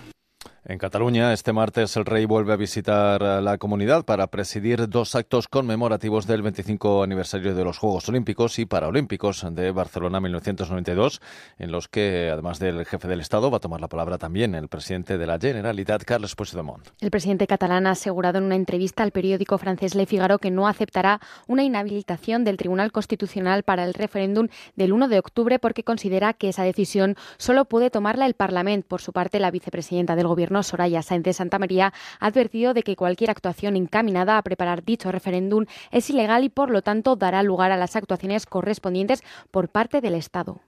Cualquier actuación encaminada a preparar ese referéndum es ya una actuación ilegal y prohibida y dará lugar a las actuaciones correspondientes. Y hay una cosa que hay que tener bien clara. Eh, la comunidad autónoma de Cataluña no va a preparar con su gobierno ese referéndum y cualquier actuación preparatoria va a tener la correspondiente respuesta. El Senado de Estados Unidos va a votar este martes para decidir si se inicia el debate sobre un proyecto legislativo en materia de salud. Aún no está claro cuál es la propuesta que se va a debatir, aunque una de las opciones eh, supondría derogar directamente el anterior, eh, el anterior proyecto sanitario de Barack Obama, el, conocido como Obamacare, el sistema sanitario efectivamente del anterior presidente, y dar un plazo de dos años para elaborar un plan alternativo que reforme el sistema sanitario del país. En un discurso en la Casa Blanca, el presidente Donald Trump ha exigido a los republicanos que hagan su trabajo en ese tema, al considerar que el voto de este martes será su última oportunidad de lograrlo.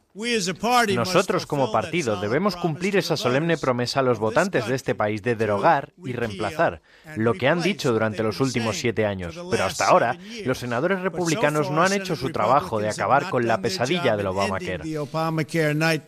Por cierto, que el gobierno de Israel ha anunciado esta noche que retira los detectores de metales de los accesos a los sitios sagrados de Jerusalén, como por ejemplo las entradas a la explanada de las mezquitas, que van a ser sustituidas por unos sistemas de vigilancia menos visibles y molestos, después de los gravísimos disturbios que han tenido lugar en la ciudad santa y que en los últimos días han causado siete fallecidos.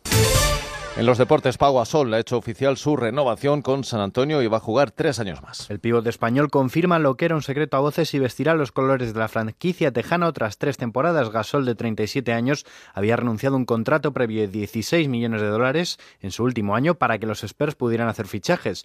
Con este nuevo acuerdo, Pau obtendrá 48 millones y extenderá su carrera hasta el año en que cumpla los 40. Y en natación, Jessica Val disputará su segunda final en unos mundiales tras clasificarse para la final de los 100 metros braza. La barcelonesa intentará superar la sexta posición que ha logrado tanto en las eliminatorias como en la semifinal, donde ha conseguido su segunda mejor marca personal. Es todo, más noticias en algo menos de una hora a partir de las 3 de la madrugada, las 2 en Canarias, ya saben, de forma permanente en onda Cero.es y ahora siguen en compañía de Carles Lamelo y Noches de Radio. Síguenos por internet en ondacero.es.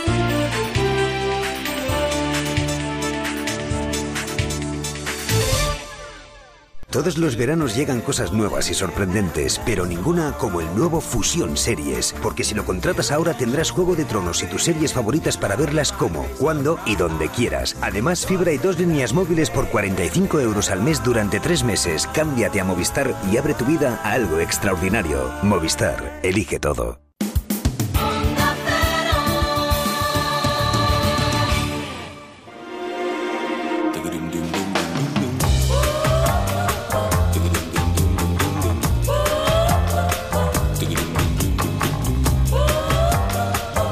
En Onda Cero, Noches de Radio, Carlas Lamelo.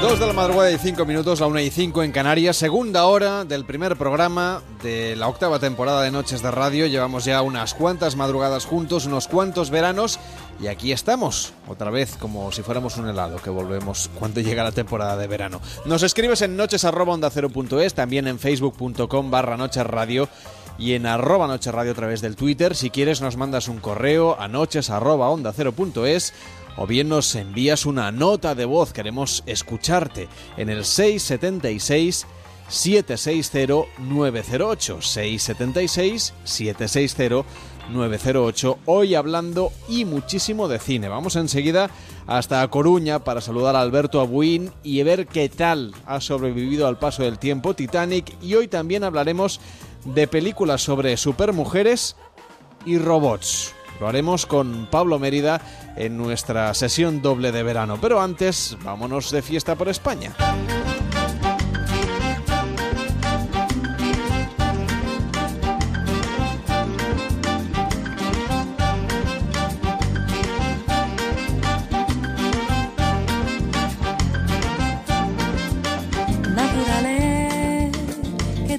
Dejadme que salude a nuestro compañero en Madrid, que es Manuel Campillo. ¿Qué tal? Muy buenas noches. Muy buenas noches, ¿qué tal? ¿Cómo va la vida?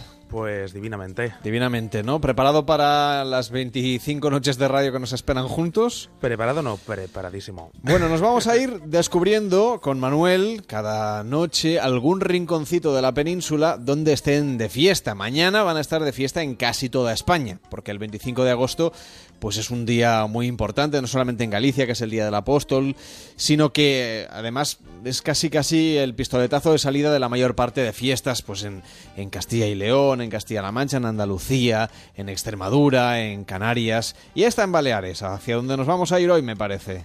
Así es, porque hoy nos vamos a ir hasta Menorca, donde en la localidad de Villacarlos están celebrando las fiestas en honor a San Jaume. Tanto ayer como hoy, la ciudad se engalana y celebra por todo lo alto la festividad de su patrón. Para hablarnos de todo esto, tenemos al teléfono a Gloria, que regenta junto a su marido el hostal Tony en Villacarlos. Muy buenas noches, Gloria.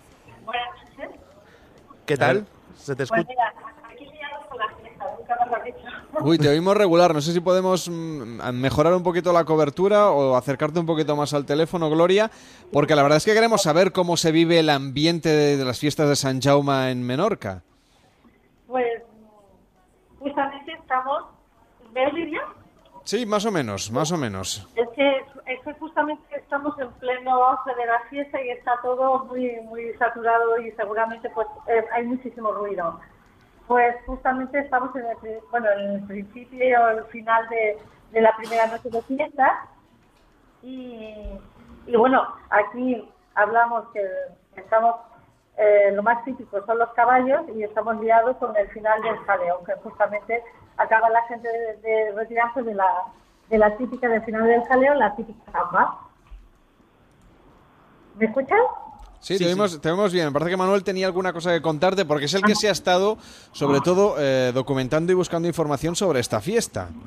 Sí, así es. De hecho, eh, si no me equivoco, ahora mismo están siendo la verbena a cargo de Menorca Sound Machine y justamente después van a venir Dirtiam Homeless, ¿no? En la plaza de Esplanada. Eh, sí, correcto, perfectamente. ¿Y cómo, cómo está el ambiente en estos momentos? ¿Qué es, pues ¿Cómo se caldea ahí la cosa?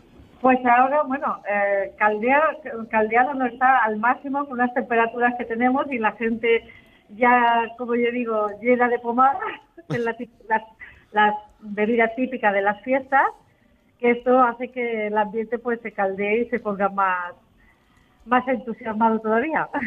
Bueno, la verdad es que yo no sé tú, Manuel, pero yo sí que me iría ahora mismo a esta fiesta fantástica. ¿eh? Y seguro que en el hostal de Gloria se está estupenda. A ver, cuéntanos, ya que tenemos al teléfono, ¿cómo es el hostal Tony de Villa Carlos en, bueno, Baleares? Eh, nosotros, nosotros estamos en el bar Tony. Justamente es el, el, bar típico, un bar típico del pueblo, justamente al lado de la explanada, al lado del ayuntamiento, donde recorren, se pasan los caballos y tenemos al lado la feria. Vamos, estamos en pleno casi en pleno centro, no, no al lado del jaleo, pero en pleno centro de, toda la fiesta. Y, ya digo, eh, la gente ahora se ha ido a la verbena, ahora nosotros empezamos ya que acaban la gente de terminar de comer y se va a seguir con el baile. O sea, perdóname una cosa, ¿a las 2 de la madrugada acabáis de cenar? Sí, la gente termina, es que aquí el, jaleo, la zamba, que es el final, dijéramos, el final de la parte más importante de la fiesta, ha terminado entre las doce y media a la una. Y después la gente se tira a comer y ya se tira a, la verbena hasta que el cuerpo aguante. Pues que el cuerpo aguante muchísimo. Nosotros estaremos aquí hasta las 4, las 3 en Canarias, así que disfrutad muchísimo de toda la fiesta. Y si hay algún pueblo de España o alguno de vosotros que tenéis, que tenéis fiestas patronales, nos lo podéis contar en noches arroba onda cero punto es. Nos mandáis un correo con vuestro pueblo, con la fiesta, la particularidad, la cosa curiosa y además también un número de teléfono para que nos lo podáis contar, como lo ha hecho hoy Gloria. Manuel, te saludo en un ratito para hablar de televisión. Eh, por cierto, que el miércoles estas fiestas acabarán con fuegos artificiales a eso de la medianoche. Que vaya bien, un abrazo. Otro para ti.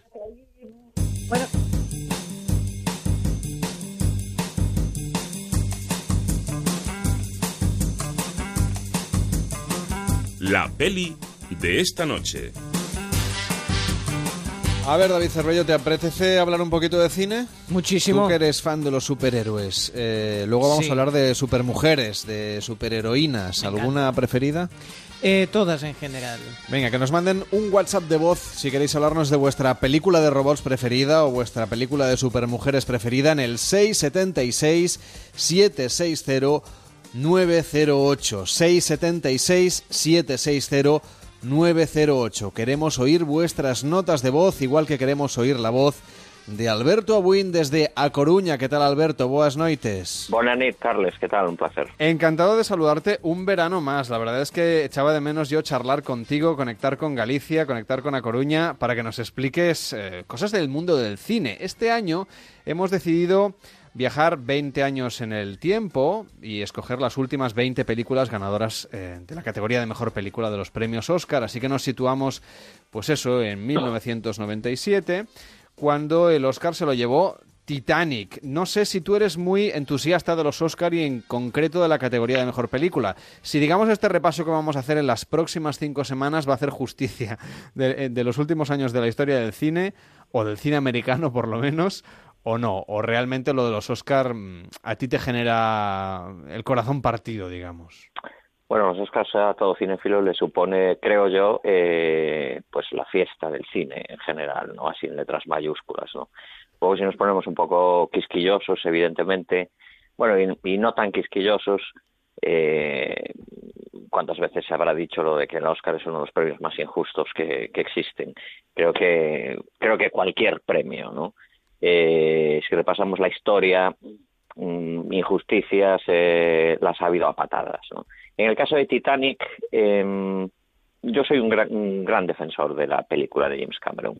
¿A ti, no te no da tiene- la, a ti no te da la sensación de que quizá, si la ves ahora, al- algún espectador contemporáneo que no la viera en- en- entonces, no sé yo si, si- ¿Qué tal ha resistido el paso del tiempo?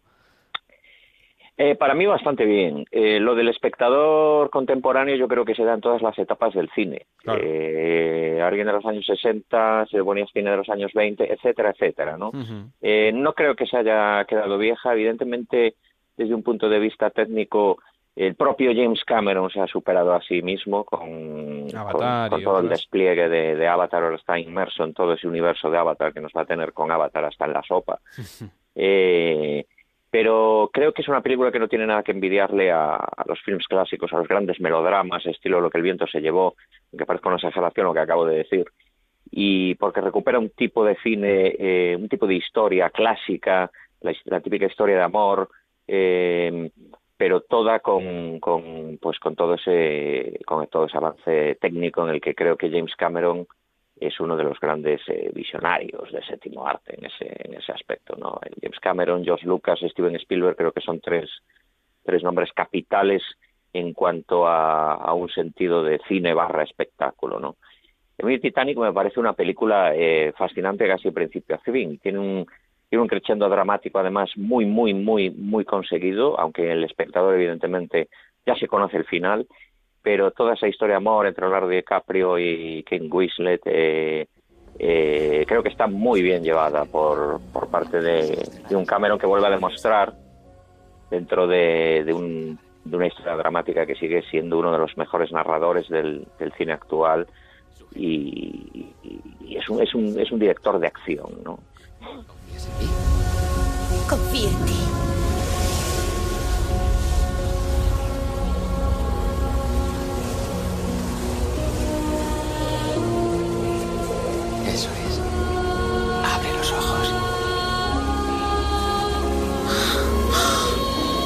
Los amantes de la historia del cine romántico sin duda lo disfrutan, pero también aquellos que aman, como decías, esas historias de personajes que evolucionan, que se dan a conocer también despacio. A mí hay una cosa de, de, Titanic que me llama la atención, además de la visión que tenía James Cameron, por supuesto, de la postproducción y de los efectos visuales, y es que ya empezó a ver eh, que las películas iban a tender cada vez más a, la, a, durar mucho más de lo que estábamos acostumbrados y que sí que es verdad que a lo largo de la historia del cine hay más películas de tres horas, pero ha sido una tendencia yo creo que al alza, no tengo las cifras, pero es una percepción eh, que me da la sensación de que cada vez hay más películas de tres horas. No sé si o de tres o de más. en, el, en el caso, yo lo de la duración siempre defiendo el cine clásico un poco por la, por la capacidad de síntesis que tiene eh, en muchos de sus casos a la hora de saber narrar historias que hoy día te llevarían tres horas, pues en hora veinte, en hora veinticinco, ¿no?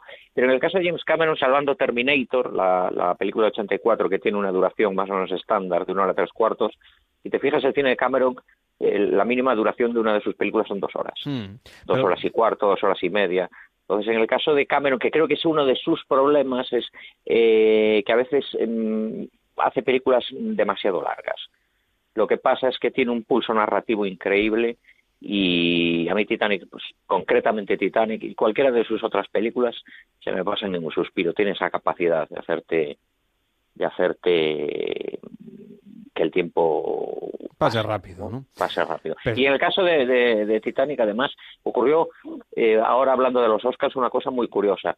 Eh, se, mm, corría el rumor de que, porque el, eh, Titanic había tenido un, tiene un récord de nominaciones, son 14 nominaciones, entonces que había la posibilidad de que el récord de Ben Hur se batiese, porque estaba todo el mundo loco con Titanic, ¿no? Entonces, según se iban entregando los premios, uno evidentemente pues ya va haciendo sus, sus, sus quinielas y más o menos antes de llegar al final ya sabes cuántos Oscars te va a llevar la se va a llevar la película, ¿no? Entonces no se llevó al de actriz principal Kate Winslet, que se le que por cierto la cara que se le quedó fue antológica. Sí, sí, sí. No se le ganó el, no, no, no le dieron el Oscar a la actriz secundaria Gloria Stuart, con lo cual le negaron la posibilidad, esta es una opinión personal, a una de las actrices clásicas, clásicas, clásicas de, de la historia de Hollywood. Y curiosamente, el Oscar a mejor maquillaje fue el tercero en entregarse por el final, o sea, fue el anterior al de director y mejor película, porque era el Oscar que ya le iba a decir a la audiencia si Titanic batiría o no el récord de, de 11 nominaciones. Evidentemente, el Oscar a mejor maquillaje se fue para Hombres de Negro, muy merecido, y, y, bueno, la película, pues eh, Cameron igualó el récord de, de Ben Hur, ¿no? Que parece que es, eh, bueno, en fin, eh, es una cifra mágica, desde luego, en el mundo de la historia de los Oscars. Bueno, mañana, si te parece, además de comentar la película que corresponde, te preguntaré por el final esperpéntico de la gala de este año, si te parece. Por supuesto. Que vaya muy bien, buenas noches. Buenas noches, Carlos.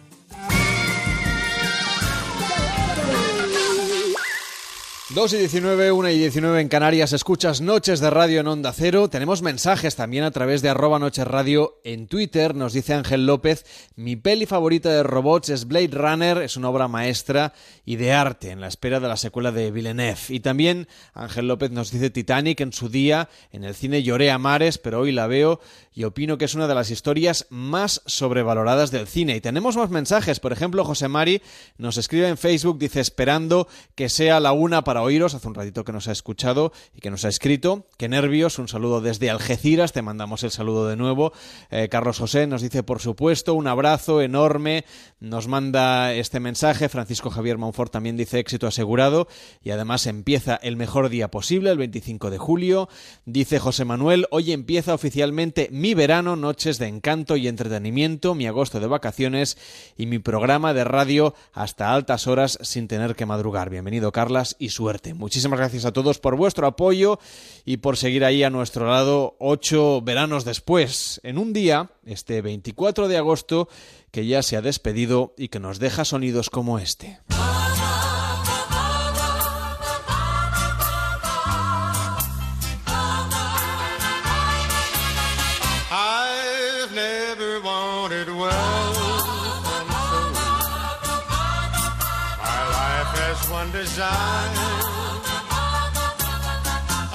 Let me be very clear.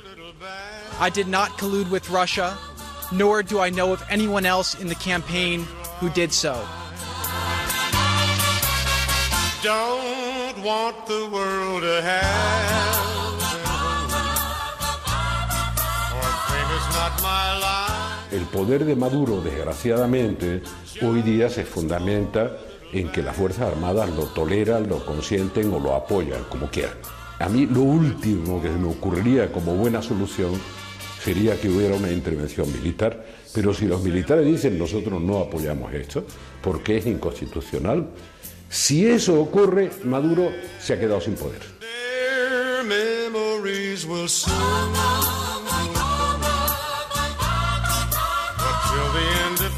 Los ciudadanos cuando vean al abogado de Haddad preguntando, tienen que saber que está preguntando el Partido Socialista Obrero Español.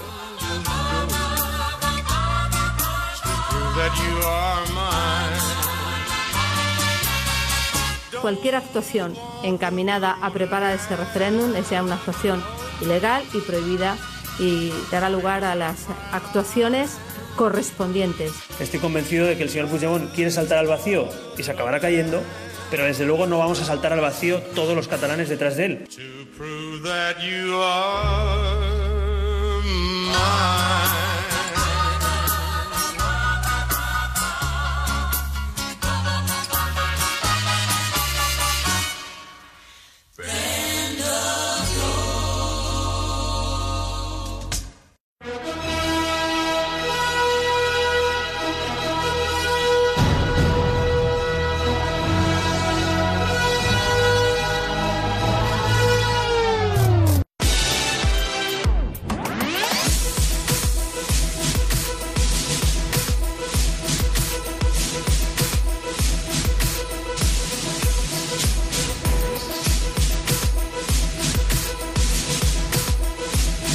Cada noche en Onda Cero, Noches de Radio.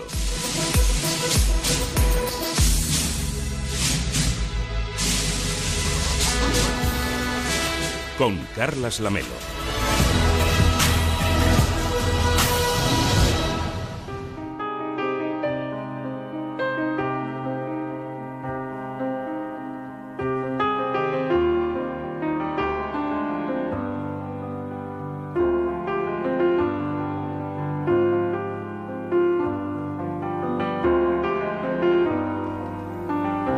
Ustedes no lo saben, pero este año tenemos mucho más presupuesto que cualquier otro año de noches de radio. Se nota que ya estamos saliendo de la crisis y este año hemos fichado a un pianista que va a estar interpretando piezas clásicas del mundo del cine. Pues de vez en cuando, sobre todo cuando hablemos de cine con Pablo Mérida. ¿Qué tal, Pablo? Muy buenas noches. Muy buenas noches, Car. Los viernes Pablo vendrá a hablar de los estrenos de cine, la sección habitual que hacemos en Noches de Radio, pero hoy hemos recuperado la idea de hacer sesiones dobles. Hace un cine de verano, por ejemplo, para recuperar clásicos del mundo del cine, pero me permitirás que, ya que tenemos al pianista, que nos amenice la velada. Por supuesto. ¿Esto le, le parece bien?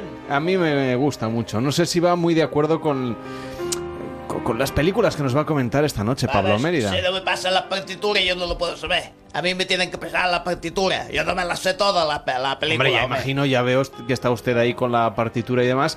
Nos ha hecho una propuesta de una especie de mezcla de música de Un cine. melee. Un, un- ¿Cómo le llama? Un melee. Un cuando, melee. cuando coge va- varias canciones, es un melee. Pero veo que se ha traído usted otros Y instrumentos. un Bailey también. Un Baileys también. Ah, ya nos ha cambiado de canción. Bueno, porque hay que ir bailando. Bueno, ustedes vayan haciendo que yo voy tocando. Vale. Yo voy tocando. Si a alguno no le gusta, se, se aguantan y ya está.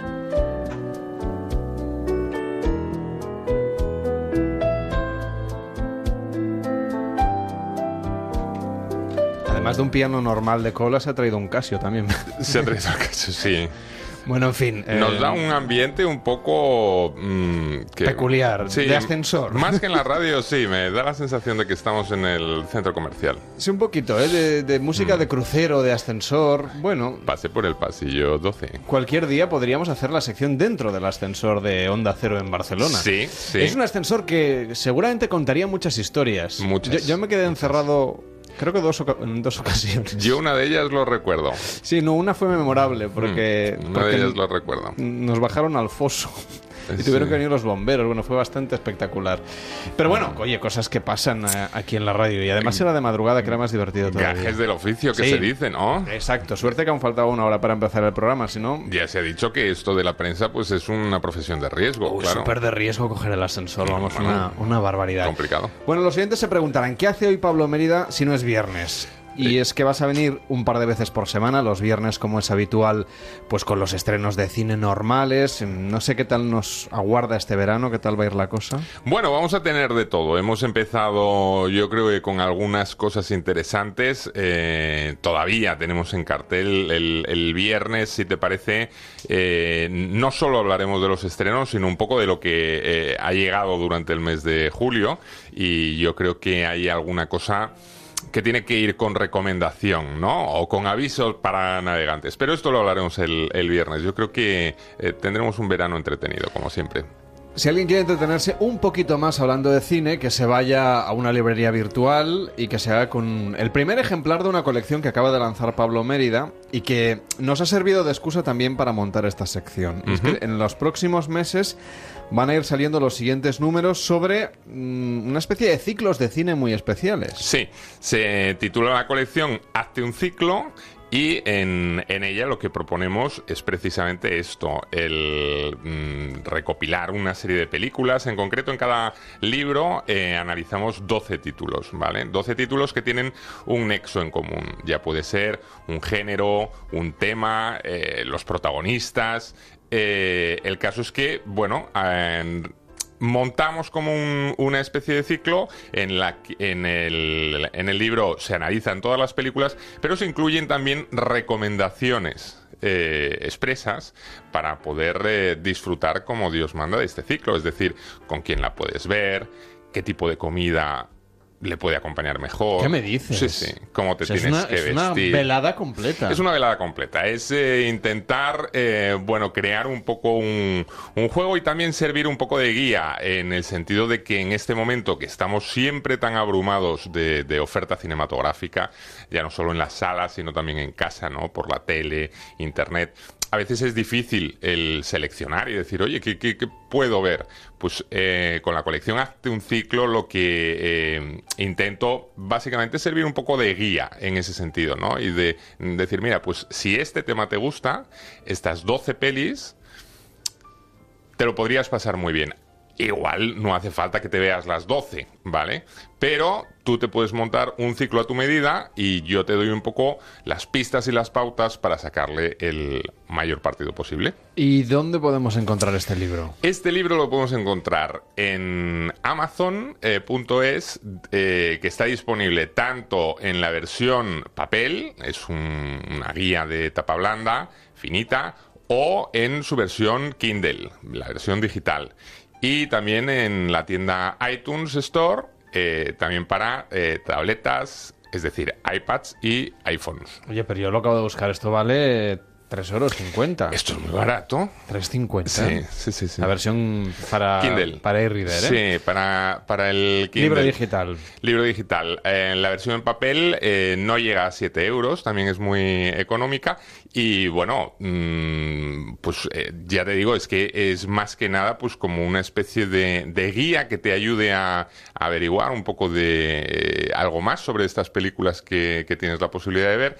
Y también el tema que analiza, pues eh, antes de pasar a ver las películas, pues explicamos un poquito. Entonces, por ejemplo, ahora este primero que, que he lanzado, que se titula Super Mujeres, de Atómica a Wonder Woman, eh, se hace un repaso del papel de la supermujer a lo largo de la historia del cine, que es bastante interesante. ¿eh? Es una cosa curiosa como ya desde la época del cine mudo empezaron a surgir algunas mujeres, bueno, pues que tenían un carácter y una fuerza que interpretaban papeles de, mm, bueno, superheroínas. eh, y no me refiero únicamente a, a mujeres con superpoderes, ¿no? Sino mujeres eh, muy, muy fuertes que no han necesitado nunca a un héroe a su lado para poder salir airosas de situaciones eh, peligrosas, ¿no?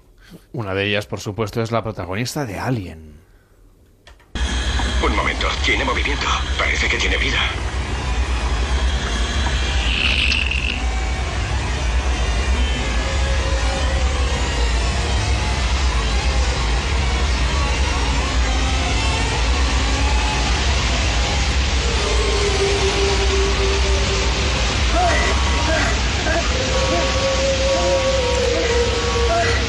Está más de actualidad que nunca, Alien. Sí, está muy de actualidad porque acabamos de, ver eh, Alien Covenant y se anuncian nuevas continuaciones. Eh, en, este caso, yo recomendaría ir a los orígenes, ¿eh? ir a Alien, el octavo pasajero, la película de Ridley Scott, eh, dirigida en 1979, que es la que despertó toda la pasión, la avalancha que luego se ha creado en torno a, esta historia. ¿no? Eh, es muy curioso porque vamos a hablar de la protagonista de Alien, que es esta suboficial eh, llamada Ellen Ripley, que la interpretaba magníficamente Sigourney Weaver. Y digo que es curioso porque en el guion original el personal de Ripley era un hombre. Eh, no estaba previsto que, fuera una mujer. Sin embargo, según fueron avanzando eh, las versiones de guion, claro, de pronto les dio la sensación de que si la persona que se quedaba luchando cara a cara contra el terrible alien era una mujer, pues podía resultar mucho más angustioso, mucho más interesante en, ese sentido. Y desde luego lo, lo bordaron. la idea la llevaron a cabo de una forma formidable. Eh, fue uno de los eh, rodajes más en los que estuvo más inspirado Ridley Scott. Eh, y eso que fue un rodaje complicado, con presupuestos ajustados y con un desarrollo de los eh, efectos visuales que todavía estaba muy muy lejos eh, de donde hemos llegado ahora. Pero bueno, que ya cambió una perspectiva de la postproducción del cine Totalmente. y otras cosas. Y no solo una perspectiva, sino que introdujo eh, muchas novedades a la hora de, de rodar y sobre todo una concepción, digamos, del espacio exterior que ha tenido un peso inmenso, una influencia inmensa en todo lo que han sido el género de la ciencia ficción posterior. Entonces, el, personaje de Ellen Ripley, dentro de la saga de Alien, porque Alien se convirtió en, toda una saga, ¿eh? tenemos después de Alien el octavo pasajero, llegó Aliens el regreso en el 86, Alien 3 en 1992 y Alien Resurrección en el 97. Hasta aquí todas ellas protagonizadas por eh, Sigourney Weaver en el papel de Ripley, que se convirtió desde luego en el icono, ¿vale? Claro, llegó un momento dado en que ya el personaje no daba más de sí, y entonces cuando Ridley Scott recuperó eh, la saga con Prometheus en el 2012, volvió a confiar el papel principal de la película a una mujer, en este caso Numi Rapaz, que bueno, se veía también envuelta en algunas situaciones eh, antológicas. Y lo más reciente que tenemos, que es Alien Covenant, eh, dirigida y este mismo año presentada por eh, Ridley Scott, de nuevo tenemos en, en, el papel principal a una mujer, a Catherine Watterson. Es decir, que es una saga donde el papel de las mujeres, de las mujeres además mm, súper potentes, bueno, pues alcanza su, máxima eh, expresión, ¿no? De ahí que fuera inevitable abrir este, esta primera entrega tanto de, la sección en la radio como del libro que ya tenemos disponible con una película como Alien. Bueno, que es casi, casi una Wonder Woman en este caso. Casi, casi, casi, casi, sí. Bueno, y además de, hablando de Wonder Woman en este caso, una de las películas que también aparecen en este libro, Supermujeres, de Atómica a Wonder Woman, que tenéis disponible en amazon.es y que ha escrito Pablo Mérida, es justamente la propia Wonder Woman. Eres un hombre. Claro. ¿Por qué? ¿No lo parezco?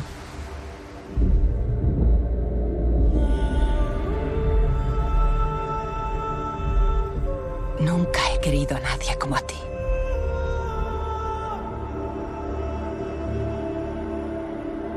Ten cuidado, Diana.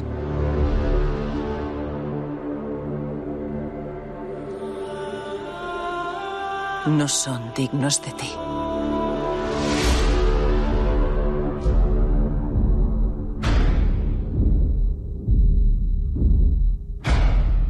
¿Nunca has visto a un hombre y tu padre qué? No tengo padre. Fue Zeus quien me dio vida. Casi nada. También un personaje muy bien construido, por cierto. Eh, fantástico, es la adaptación del célebre mm, cómic de DC Comics que vino a, ser un poco la, respuesta femenina al personaje de Superman, ¿no? Teníamos ahí ese eh, superhéroe eh, masculino maravilloso que podía con todo. Eh, evidentemente mm, se necesitaba como una versión femenina que le pudiera no hacer competencia ni sombra, pero bueno, que contentara un poco también al, público femenino. Y de ahí llega esta Wonder Woman, que, eh, cuya historia representa que pertenece a, a este conjunto de amazonas que viven en una isla alejada y bueno, todo con dentro de, de una mitología muy particular. Eh, y ella es una, princesa, ella es eh, Diana, la, princesa de estas Amazonas, que eh, ha sido entrenada para mm, convertirse en una mujer, mm, bueno, pues absolutamente invencible. Aparte de que es espectacular, todo hay que decirlo, ¿no? Estas cosas, bueno, pues se juntan y, bueno, pues todo rema a favor, ¿no? Digamos. El caso es que hasta allí, hasta esta isla aislada consigue llegar de pronto un, aviador, un piloto eh, norteamericano que explica que está, bueno, pues eh, metido en plena guerra, primera guerra mundial y está tratando de impedir por todos los medios que una malvada doctora que está ayudando a las tropas eh, alemanas desarrolle un, bueno, un peligroso virus que, que puede desnivelar eh, la guerra a favor de, los alemanes. Entonces, este personaje de Diana decide salir de, su espacio de confort, digamos, acompañar a este piloto hasta Londres y se ve inmersa en, en plena Primera Guerra Mundial eh, bueno, pues eh, unas escenas de combates muy, muy interesantes, muy aparatosos y la verdad, dentro de una película de, superhéroes muy divertida. Yo me he alegrado mucho porque eh, es verdad que el cine tenía, digamos, una deuda con las superheroínas. Nunca habían logrado salirle bien las pelis de superheroínas. Lo, lo, habían intentado con Catwoman, lo intentaron también con Electra, pero no acabaron de funcionar bien. Y entonces a las mujeres se les limitaba un poco a aparecer dentro de lo que eran películas corales, ¿no? O sea, por ejemplo, Los Vengadores, pues tenían a la Viuda Negra, que la interpretaba Scarlett Johansson, y le daban ahí un papelito, pero no se atrevían a lanzar a una superheroína como protagonista absoluta de la película. Y aquí en este caso, eh, Patty Jenkins, que es una directora, es quien ha sabido perfectamente llevar, construir a este personaje de Wonder Woman y crear a una superheroína potente dentro de una película que es muy, muy, muy entretenida y que yo creo que igual todavía la podemos encontrar en, en, las salas de cine, aunque ya lleva muchos, muchas semanas en cartel, aún todavía se, eh, tendremos la oportunidad y merece mucho la pena verla en el cine porque es una película de estas muy espectaculares que está fantástica. Por supuesto, quien está absolutamente fantástica, la protagonista Gal Gadot, eh, una actriz espectacular que se ha puesto muy en forma para la peli y ha tenido que sufrir lo suyo porque, como contamos en, en el libro, resulta que el rodaje se llevó a cabo en, varias localizaciones del Reino Unido en pleno invierno y por exigencias del guion, la protagonista tenía que ir con esa especie de mini corsé que lleva que claro, no es precisamente lo mejor para combatir el frío. Y entonces la diseñadora de vestuario tuvo que prepararle como una capa interior de piel para que pudiera conservar el calor lo más posible mientras que saltaba de trinchera en trinchera. Tenemos ese primer ciclo, ciclo de supermujeres. Os proponemos una sesión doble. Alien de 1979 y Wonder Woman. Esta sí que está ahora mismo en los cines, del año 2017, por supuesto. Pero hay un segundo ciclo al que le vamos a dedicar algo menos de tiempo, porque todavía no está el libro disponible en Amazon, pero va a ir saliendo, que la gente vaya de manera más o menos frecuente. ¿Cada cuánto van a salir publicados? Mínimo, yo creo que uno al mes sí que podremos ir encontrando. ¿eh? pues cada que- mes un nuevo Una ciclo doble sí. Que podéis encontrar en esta colección hasta un ciclo que sale a la venta en Amazon y que el número uno ya está disponible. Se llama Supermujeres, Alien y Wonder Woman. Y el segundo ciclo de hoy nos va a hablar de robots, cine de robots, empezando por Terminator. Sarah Connor. ¿Sí? Sarah Connor, acribillada brutalmente esta tarde. ¿Has muerto, querida? Que es la segunda muerta. Película de 1984 que podríamos recuperar en una sesión de cine de verano también. Totalmente, totalmente. Yo creo que es una de las pelis eh, más eh, mm, divertidas, ¿no? Para poder disfrutarla dentro de un ciclo. Si hablamos de robots, hay que hablar de Terminator y hay que hablar de los años 80, ¿no? Los años 80 fueron un momento, eh, bueno, donde el tema de los robots se puso muy, muy de moda. Eh, teníamos el caso, por ejemplo, de esos replicantes que aparecían en Blade Runner, que dieron tanto de qué hablar. Y bueno, incluso teníamos sus versiones más cómicas. No sé si te acordarás de una película que se llamaba Cortocircuito, Mm. que salía un robot así muy... Era muy mítica que la emitían en Navidad siempre. Sí, por- porque era como muy familiar, era una peli así de, de más de humor. Que Pero- leía los libros en, en Sí. segundos, en cuestiones de segundos. El caso es que eh, en los 80 se, mm, bueno, los, los guionistas se motivaron mucho con el tema de los robots. Fue un- uno de los temas favoritos. Eh, pero hubo una película que marcó un antes y un después, no solo en el tema del robot, sino en, en- yo te diría que en la historia del cine, ¿no? Que fue este Terminator de 1984 dirigido por James Cameron, un James Cameron que todavía no había alcanzado ni mucho menos la fama que alcanzaría después con películas como Titanic o Avatar, ¿no?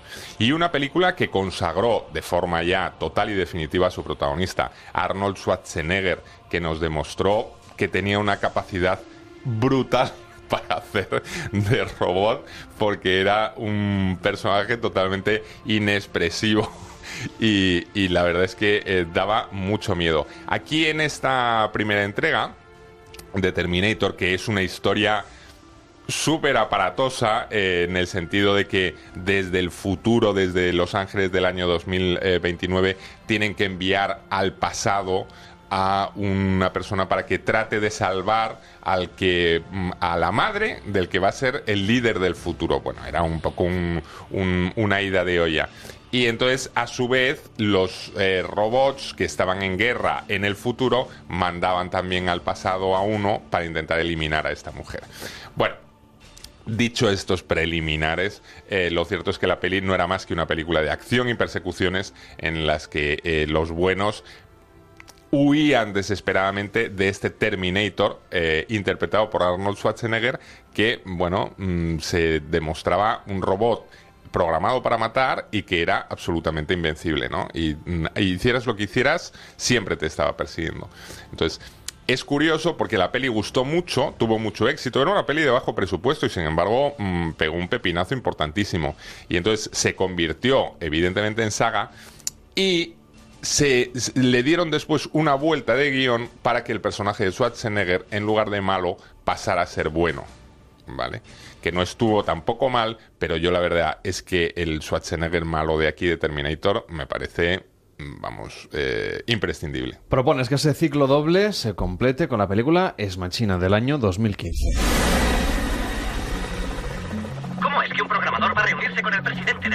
O Ex Máquina, si lo decimos en latín, claro. Ex máquina, yo creo que es, es más ex machina, ¿no? No sé. Eh, En latín sería ex máquina, pero mm, el oyente leerá ex machina. si lo busca en Google. O ex machine.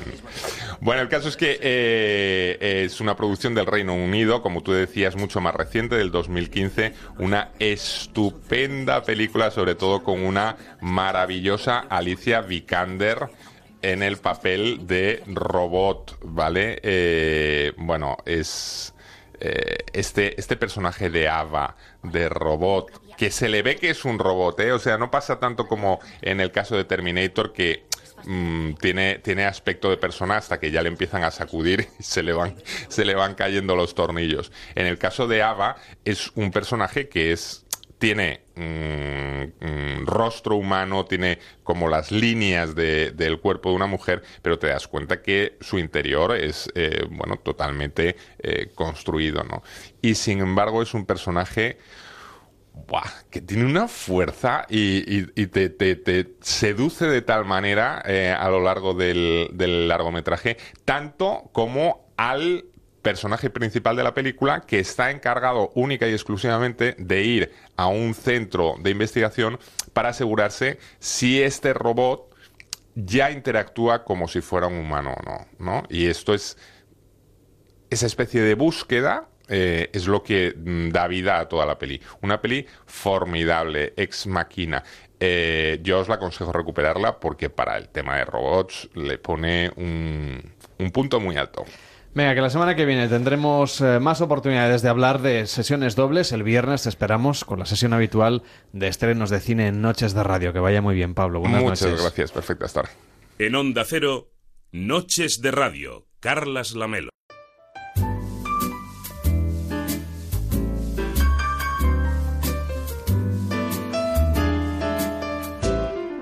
When you were here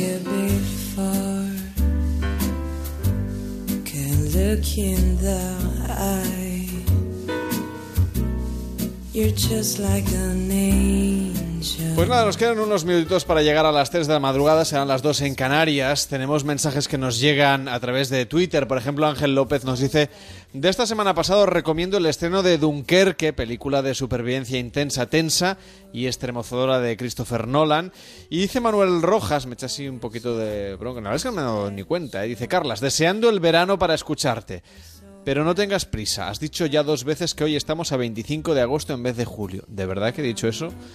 Ya no me doy ni cuenta. ¿Y eso, eso que empezamos hoy? Pues no, claro que es 25 de julio, que es el día de Santiago y que además es el aniversario de la inauguración de los Juegos Olímpicos y de la inauguración de Casa América en la ciudad de Madrid.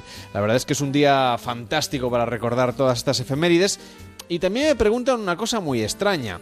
Eh, ¿Cuántas jornadas va a cerrar el Sánchez Pijuán esta vez? Nos dice David García. Yo la verdad es que no tengo, no, no, no tengo ni idea de, de todo este asunto porque los deportes no son lo mío. Y, ¿Qué, está- qué- qué es esto que estamos oyendo? Sí, buenas tardes, sí, ¿cómo No, están? será buenas noches. Sí, depende del meridiano, el que tengo aquí colgado. Hola, sí, ¿Pero dígame. quién es usted y dónde está? Bien, No yo le veo. soy vidente, vidente Ya, Calderón. Pues yo no debo ser vidente porque no le, no le veo. Bien. ¿Está, está usted en Onda Cero Madrid o...? No, estoy Yo estoy en Onda Cero Barcelona. Sí, ¿Y ya usted? lo sé, porque yo lo sé todo, lo veo en las cartas, lo veo en el péndulo y lo veo también a través de las webcams. Pero si hoy no la hemos puesto, eso es los Bien, jueves. pero yo ya estoy viendo la del jueves. Ah, ¿y qué vamos a hacer el jueves?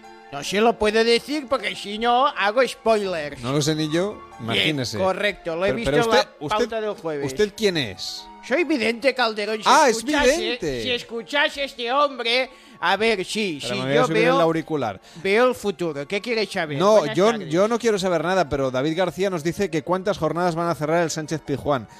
Claro, yo no tengo ni idea, Bien. porque yo los deportes no son lo mío. Bien, eh, ¿cómo se llama? David García. Sí. Bien, David, tienes dos posibilidades. Una es que te tiren las cartas, lo miren en el péndulo o en el pozo del café. No, no tenemos tanto tiempo que hay que hacer una pausa y hay Bien, boletín y... Pues entonces lo que tiene que hacer es preguntarlo al programa de deportes que lo hacen antes del nuestro. Oiga, a ver si es que está clarísimo. Hagan preguntas que el vidente pueda contestar. Ya puede y pasar el a lo presentador también, que no tengo ni idea. Bueno, Oh, hacemos es que una... No me puedo poner de mala leche a estas horas. ¿Me deja hacer una pausa, señor Sí. Vidente Calderón? Sí. Bueno, pausa en Noches de Radio y a la vuelta más historias, hasta ahora mismo. Participa en Noches de Radio. Envíanos tu nota de voz por WhatsApp al 676 760 908. 676 760 908. Y desde ahora, si usted pasa calor mientras duerme, sencilla y llanamente, perdón que se lo digamos así, es porque quiere, porque Star Nordic le ofrece en exclusiva en España Nuquita Seca. ¿Qué es Nuquita Seca? Pues es la almohada japonesa que respira y solo la puede conseguir, pues ¿dónde va a ser? En publi.com, en el 902 180 190 la tiene Ramiro. ¿Qué tal? Buenas madrugadas, ¿cómo Buenas estás, amigo? madrugadas, Javier. Y su- supongo que en estos momentos habrá más de uno dando vueltas en la cama. Ay, diciendo, ay. Dios mío, Dios mío, pero Bueno. si- si es que no puedo. es que Pero no está de puedo. suerte, está Y de me suerte. Voy a dormir al balcón. Está... Totalmente de acuerdo. Está de suerte porque esta noche va a conocer lo que es Nukita Seca, que es la almohada japonesa que respira, ¿no? Exactamente, y el sudar se va a acabar, ¿eh? Eso es. Es la máxima innovación para el descanso procedente de un país y una cultura donde se valora mucho pues el bienestar. Es la primera vez que se ha conseguido que una almohada eh, contenga viscogel 3D totalmente transpirable que permite que circule el aire por su interior. Hasta ahora solamente existían las tipo viscoelásticas que no son transpirables, ¿no? Eh, este viscogel, Javier, eh, es una forma eh, de panelado hexagonal, ¿no? Que aporta una sensación de frescor única retardando la absorción del calor corporal y hace que se disipen los puntos de calor en las zonas de contacto con la almohada, manteniéndola pues fresca y seca y por lo tanto en nuestra cabeza. Y al ser totalmente transpirable evacúa la, la humedad, evitando sudoraciones y olores, consiguiendo que nuestro descanso sea más prolongado y algo importantísimo, Javier, sin interrupciones por culpa del calor. ¿Cuántas veces nos despertamos por la noche? Muchísimas, sudando. Sí, sí, sí, sí. Esta almohada está O sea, diseñada especialmente para personas pues, con Hmm. una, una sensibilidad al calor o gente que vive en zonas muy calurosas o que está pasando calores como estamos pasando calores ahora nosotros. O sea que por todo lo que has contado, yo entiendo que, porque ya ya sabes, Ramiro, que luego en esto hay que tener mucho cuidado, que esta es única, quiero decir, Única, totalmente única, diferente única. a cualquier otra del Es decir, tú imagínate, por Sí, ejemplo, sí, que la diferencia sí. entre una almohada normal, que las hay muy buenas, y esta Sí. es que tú ap- apoyas la cabeza en una almohada viscoelástica y es como si la, almohada- la, la apoyases en una bolsa de plástico, no transpira. Es Ah, muy buena, amigo. tú vas para adentro, pero no transpira. Tú intentas soplar y no pasa el aire, ¿no? Y aquí tú coges la almohada, la, nus- la nuquita seca, te apoyas y respira. Te la pones en la boca, exhalas Sí. y, y automáticamente el aire pasa por dentro. Es Bueno. la, la gran diferencia, es la almohada que respira. Ojo, ojo al, al matiz, que es muy importante. Y evita que ronquemos, querido. Exactamente, evita que ronquemos, pero mm, vamos, de una forma total, porque es la única con, biz- con bueno. bizona, mejora la postura, respiramos mucho mejor, mejora la circulación, relaja los músculos de cuello y hombros, alivia los puntos de presión en nuestra columna vertebral y, Sí. por supuesto, contribuye a que ronquemos menos y nos proporciona un descanso total, sin ronquidos, sin dolores, sin malestares sin calor y sin sudor. Te puedo decir que Nuquita Seca Javier es la mejor inversión que podemos hacer Oye, en este verano. Sin duda, vamos, con las noches que estamos teniendo, eh, son tremendas. Y una cosa que seguro que me preguntarán, eh, o pues pensará alguno, ¿se puede lavar? Pues sí, y la pregunta es muy buena porque hasta la fecha ninguna almohada se podía lavar, se podía lavar la funda. Usted Eso puede es, lavar tanto la funda como la almohada, es otra gran ventaja, en agua fría. Y te he escuchado alguna vez que además tiene un aroma muy peculiar. Sí, sí, sí. Además, hay estudios que dicen que el aroma de lavanda nos relaja y ayuda a conciliar el sueño. Hay gente que tiene ambientadores Sí, de, lavanda sí. en casa, ¿no? Bueno, pues Nuquita Seca, dentro de su gran calidad en el tejido, tiene un acabado Baisten de flor de lavanda creado por Bayer. Y contiene unas microcápsulas con esencias naturales que al rozar nuestra cabeza mientras dormimos o simplemente pasamos la mano por encima, liberan un agradable y atenuado mm, aroma frescor mm, a lavanda, ¿no? Ajá. Esto contribuye a que nuestro bienestar eh, pues sea adicional y el sueño sea mucho más reparador. Es lo último en descanso, te lo puedo asegurar, ¿eh? Y además que eh, si usted mía. está escuchándonos, por favor, llame usted, esta noche va que se la entregamos en 24 horas y va a dormir, porque hay gente que nos llama y dice, mire, usted lleva cinco días que no duermo, que estoy dando vueltas en la cama, que no hay forma humana de que yo por la Pues mañana cuando me voy, a, me voy al trabajo me, me enfrento a todo el mundo porque tengo una mala uva que no se puede imaginar. Pues eso se va a acabar ya. Eso se acaba ya, nuquita seca, porque los japoneses saben mucho. ¿Y cuánto nos va a costar dormir fresquitos y bien este verano, Ramiro? Pues mira, el precio internacional es de 90 euros y hoy Sí. vamos a poner esta madrugada 50 unidades a tan solo 49,99 euros. Todo un regalo, ¿eh? Pero como aparezca usted en casa con una nuquita seca y no lleve otra, va a haber, Sí, va a haber problemas. Sí, sí. La segunda unidad se la puede usted llevar por tan solo 25 euros más. Y además, Javier, vamos a hacer un súper regalazo A esta hora de la madrugada. Venga, Le vamos. vamos a enviar a ustedes un dispositivo que va a convertir su teléfono móvil en un potente ventilador. Ah, ¿pero qué me dices? Es el KF, cara, carita fresca. Carita fresca. Carita fresca. Ahí está, está. Seca y carita fresca. Ahí Dos por uno, pero ahí está. Pues, Ahí está. Pues, Llame usted porque va a recibir ese dispositivo que su móvil, sea de cual sea, se va a convertir en un potente ventilador. Y bueno, es increíble. Yo, es que, lo- es que este- estos japoneses lo hacen todo. ¿eh? Estos japoneses, es que por eso son japoneses. Bueno, pues ya puede entrar en el imperio de los sueños con Nukita Seca, la almohada japonesa que respira y expulsa el calor. Tendrá un sueño Zen 902 180 190 o publi.com. Y además, en 24 horitas, Ramiro, que se acaba ya el sudar y el no Eh, dormir. te, te lo digo yo, y el, y el dar vueltecitas en la cama y maldecir. Amigo, vamos, vamos a descansar sin sudar. Sí, señor, un fuerte abrazo, cuídate. Igualmente, Javier, hasta luego.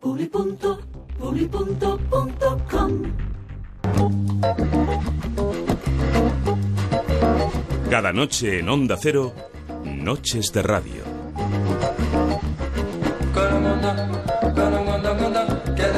¿Qué tal, Manuel Campillo? ¿Cómo estás de nuevo? Buenas noches. Pues aquí seguimos, ya casi a las 3 de la madrugada. Sí, casi, casi, a las dos en Canarias. ¿Has visto la tele en el prime time hoy? Hombre, yo siempre estoy ahí enganchado a la tele.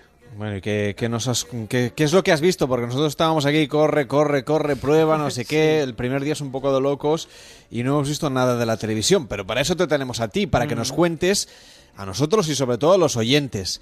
¿Qué es lo que se han perdido en la tele? Yo te diría casi nada, mucho mejor escuchar el transistor. Pero por si alguien quería saber qué es lo que ha pasado en la tele en el prime time, tú solo cuentas. Pues sí, si quieres empezamos hablando por Antena 3, que han emitido la comedia Juntos y Revueltas, protagonizado por Adam Sandler y Drew Barrymore, que cuenta el resultado de una desastrosa cita a ciegas que acaba en una terrible coincidencia durante unas vacaciones familiares. De estas películas que te ríes y te ríes y no puedes parar.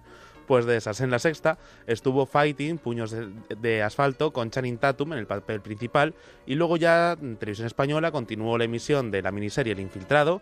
Telecinco tuvo un nuevo episodio de All You Need Is Love o No, presentado por Risto Mejide y con Carlos Overa como invitado. Y luego si nos vamos a las temáticas, encontramos el Club de la Comedia Neox, en Mega el Restaurante Indiscreto y luego también en The Kiss la versión británica de Mi Gran Boda Gitana, en D-Max el documental El Infierno de la Primera Guerra Mundial y luego ya si nos vamos por las autonómicas, Canal Sur tuvo a los andaluces por España y luego a los andaluces por el mundo. En Castilla-La Mancha Televisión estaba el concurso No pierdas el compás y en Telemadrid y en Canal Extremadura estaba El lector de huesos. Y por último, eso sí, como era un día especial, Televisión de Galicia ha emitido un programa llamado Fogos do Apóstolo 2017 con motivo de la celebración de las fiestas del Apóstol Santiago. Bueno, y unos fuegos artificiales espectaculares que hacen allí en la Plaza del Obradoiro y que, bueno, merecen muchísimo la pena ver.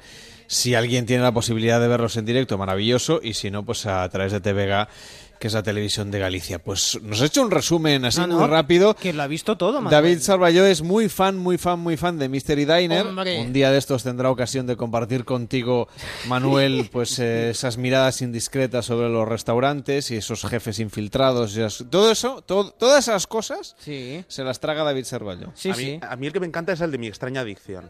Me Oh, parece tan maravilloso. sí, ese es un gran encuentro televisivo.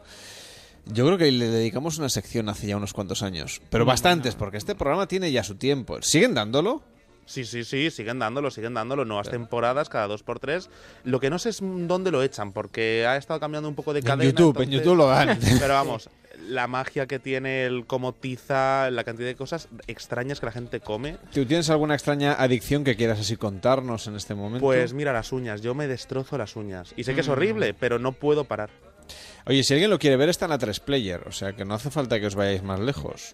Está en la casa y nosotros sin saberlo. Mm. Fíjate, pues ahí tenéis la primera temporada, la 2, la 3, la 4. Solo tenéis que entrar en a3player.com y ver a una chica mm, lamiendo chupetes, a otra Mm. durmiendo con no sé qué cosa y otro que no para de hacerse operaciones. En fin. Ah, mira. Eh, en fin, ya tendremos tiempo de contarlo. Oye, que llegamos a las noticias de las 3, serán las 2 en Canarias. Queremos saber qué es lo que pasa en el mundo y a la vuelta os contaremos muchas más cosas aquí en Noches de Radio. Nos podéis mandar vuestros mensajes de voz, vuestras notas de voz y contadnos qué es lo que vais a hacer, por ejemplo, este verano en el 676 760 908. 676 760 908 y os podéis apuntar el teléfono porque nos va a servir a lo largo de todo el verano. Si preferís hablar con nosotros en directo, 93 343 54 50 y también en noches arroba onda cero punto es, en facebook.com barra noches radio y en arroba noches radio en Twitter. 20 segundos, llegan las noticias y a la vuelta, la tercera hora de hoy, hoy hablando de los Juegos Olímpicos de Barcelona 1992 porque estamos de aniversario, tal día como hoy, este 25 de julio, ahora sí quiero decirlo bien David, sí, sí, sí. se inauguraron los Juegos Olímpicos de Barcelona 92. Tendremos tiempo de repasar los mejores momentos a la vuelta después de las noticias. Hasta ahora mismo. Son las 3, las 2 en Canarias.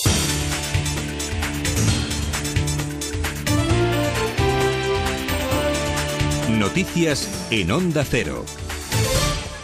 Buenas noches. El Ministerio de Hacienda ha dado 24 horas a la interventora general de la Generalitat de Cataluña, Rosa Vidal Planela, para que aclare si se ha desviado 6.150 euros a preparar el referéndum que quiere celebrar el gobierno de la Generalitat el próximo 1 de octubre y le ha recordado que puede tener responsabilidades administrativas o penales si no contesta. El secretario de Estado de Hacienda, José Enrique Fernández de Moya, ha remitido una carta a la interventora general de la Generalitat, la segunda en menos de una semana, después de la que le envió el pasado martes reclamando explicaciones por el desvío detectado el pasado 13 de julio. A este respecto, este martes, la vicepresidenta del Gobierno, Soraya Sáez de Santa María, ha advertido de que cualquier actuación encaminada a preparar dicho referéndum es ilegal y, por lo tanto, tendrá sus consecuencias. Cualquier actuación encaminada a preparar ese referéndum es ya una actuación ilegal y prohibida y dará lugar a las actuaciones correspondientes. Y hay una cosa que hay que tener bien clara. Eh, la comunidad autónoma de Cataluña no va a preparar con su gobierno ese referéndum y cualquier actuación preparatoria va a tener la correspondiente respuesta.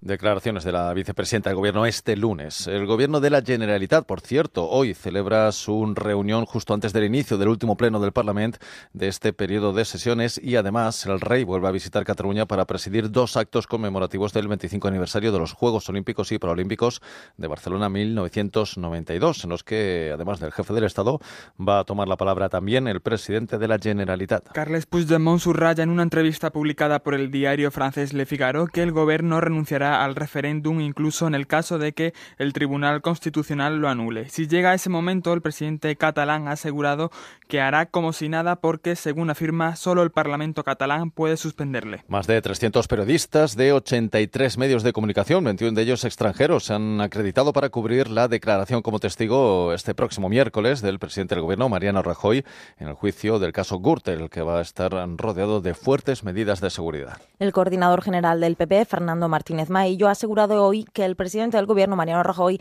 afronta con absoluta normalidad su comparecencia como testigo el próximo miércoles, en el que, según los populares, tendrá que responder a abogados al dictado del PSOE.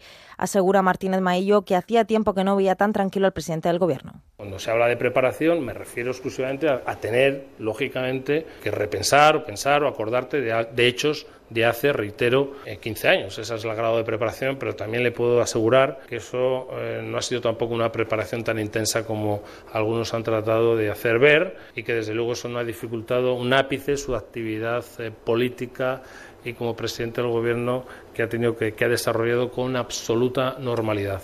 Está más tranquilo, en fin, que yo hacía tiempo que no lo veía tan tranquilo, se lo puedo asegurar. En la actualidad internacional destacamos que el gobierno griego ha contratado a media docena de bancos con el mandato de preparar el retorno del país heleno a los mercados internacionales de capitales con una misión de bonos a cinco años. Es la primera colocación de deuda griega desde el año 2014. Los detalles con Alejandro Cancho. Grecia ha contratado a seis bancos internacionales con la intención de volver a los mercados de capitales con una emisión de bonos a cinco años. Esta sería la primera colocación de deuda del país heleno desde 2014. La decisión de retornar al mercado se produce después de que la agencia Standard Poor's elevara a positiva desde estable la perspectiva del rating B- de Grecia. El Consejo del Fondo Monetario Internacional aprobó la semana pasada un principio de acuerdo para prestar 1.300 millones de derechos especiales de giro a Grecia, aunque el desembolso no será efectivo hasta que la institución reciba garantías del resto de países de la eurozona. Vamos ya con los deportes. La selección femenina de waterpolo vuelve a pelear por una medalla en el Mundial. En unos cuartos de final muy ajustados ante Grecia, un lanzamiento de Judith Forca a falta de 5 segundos ha forzado el empate a 10 goles y mandado el partido a los penaltis. El rival de España será Canadá, que ha ganado a Hungría, mientras que en la otra semifinal se medirán Estados Unidos y Rusia. España no obtiene un metal en competiciones internacionales desde el oro conseguido en el Europeo de 2014. Bueno, pues hasta aquí la información. Más noticias a partir de las 4 de la madrugada, las 3 en Canarias. Ya saben que siempre de forma permanente en onda ondacero.es. Ahora siguen con Carles Lamelo y Noches de Radio. Síguenos por internet en ondacero.es.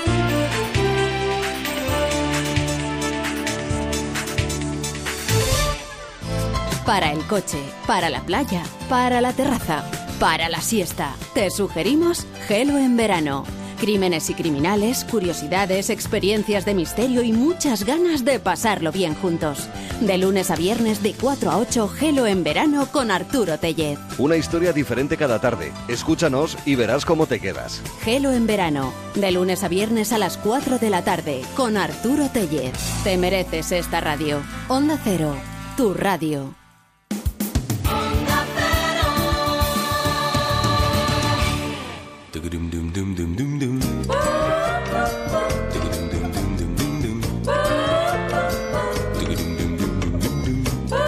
En Onda Cero, Noches de Radio, Carlas Lamelo. 3 y 5, 2 y 5 en Canarias, dice Ángel López eh, que Ex Máquina es una excelente película eh, de ciencia ficción sobre inteligencia artificial inteligente y muy recomendable. A veces las abreviaciones que me ponéis en Twitter me, vuelven loco. Eh, en Titanic, dice DS, Kate Winslet se tenía que haber llevado el Oscar solo para aguantar a DiCaprio sin potarnos, dice. Y también que Blade Runner y las de Terminator, sí, la 3 también, solo por ver la escena de aumento de pechotes de Cristana vale la pena. No sé si tú estás de acuerdo también, David, como fan de, de ese tipo de películas. Bueno, intento fijarme en otras cosas, pero, pero sí que es verdad ¿eh? todo, todo, lo que están comentando. Bueno, y tenemos mucha gente que nos está ya empezando a seguir en. Claro, en, redes sociales. Tenemos, por ejemplo, un mensaje de Jorge, dice Jorge Yebra, dice: Ya había ganas, siempre me da la sensación que cada verano empezáis más tarde. Pues no, hemos empezado antes que nunca. Sí. El, el verano que, han, que fue en 2010, que empezamos antes fue el 25 y hoy hemos empezado en 24. Pero claro, como estás además diciendo en que estamos Sí, casi sí. en agosto. Porque yo ya claro. tengo ganas de irme de vacaciones. Espero que hagáis caso de mis recomendaciones. Pues claro que sí, nos las mandas a facebook.com barra noche radio, arroba noche radio en Twitter y al WhatsApp 676 760 908 en forma de nota de voz 676 760 908. Y por cierto, damos la bienvenida a los nuevos seguidores de arroba noche radio en Twitter. Tenemos a Paco Fuentes, por ejemplo, a Domingo Moñino, a Elmenda Lerenda, Ah, a bien. Rock Perdido Eduard y a Juan Fran Moreno, que son algunos de los que nos han empezado, nos han empezado a seguir esta noche Mm. en arroba noche radio a través de Twitter. Si te quieren seguir a ti, David Sarballó, ¿qué cuenta tienen que buscar? Eh, pues David Cervello. O sea, Arroba David Cervello. Sí, no me, no me complique mucho. Es Ya que si no, a mí no también, después- ¿eh? Arroba Carlas Lamelo. Claro. No nos matamos. Si no, luego no te acuerdas. Exacto, tú Sí. imagínate. bueno, pues esto es Noches de Radio en Onda Cero. Estaremos juntos todavía 50 y unos cuantos minutos más, hasta que sean las 4 o las 3 en Canarias.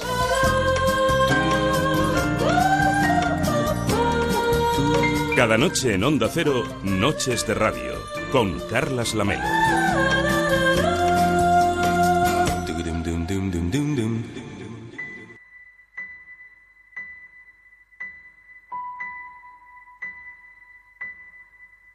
Penso che un sogno così non ritorni mai più. Mi dipingevo le mani e la faccia di blu. Poi d'improvviso venivo dal vento rapito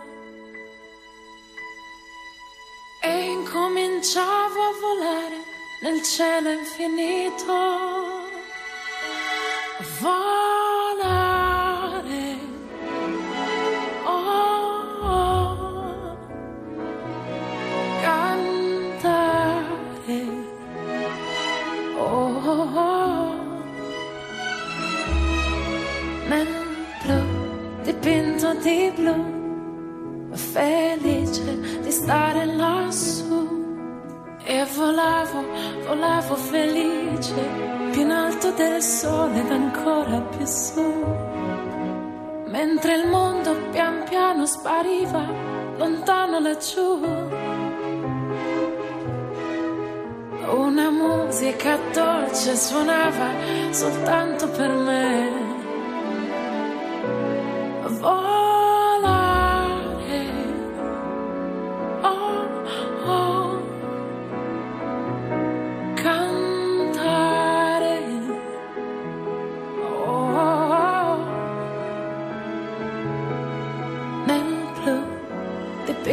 Di blu, felice di stare lassù. Ma tutti i sogni nell'alba svaniscono perché quando tramonta la luna li porta con sé. Ma io continuo a sognare negli occhi tuoi belli che sono blu come un cielo trapunto di stelle. Volare, oh, oh.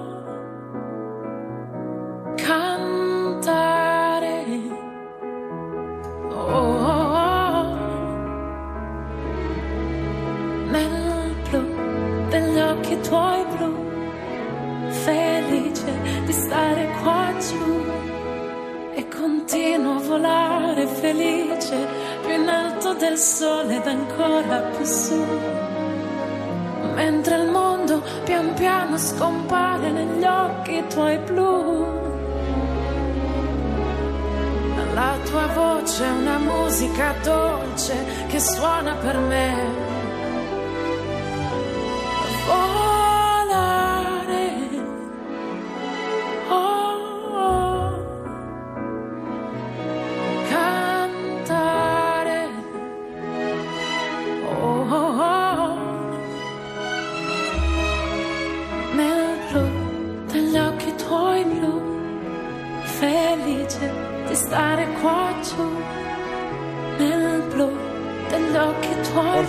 La música de Noches de Radio está en la lista de Spotify que voy a colgar enseguida en facebook.com barra Noches Radio, toda la que tenemos previsto que entre y alguna que tenemos previsto y que no va a entrar. Hoy ya han saltado tres canciones, así que a saber qué será de todo esto.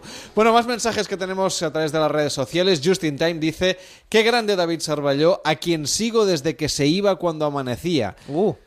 Em, es que a ti lo de la noche te ha gustado siempre Sí, mucho. soy ¿eh? reincidente. Reincidente. Pero hoy nos iremos un poquito antes, si no te saben mal. No, bien, bien, importa. bien, sí, me gusta. Dice, qué grande su punset. ¿Cómo que su punset? Ay, ay, ay.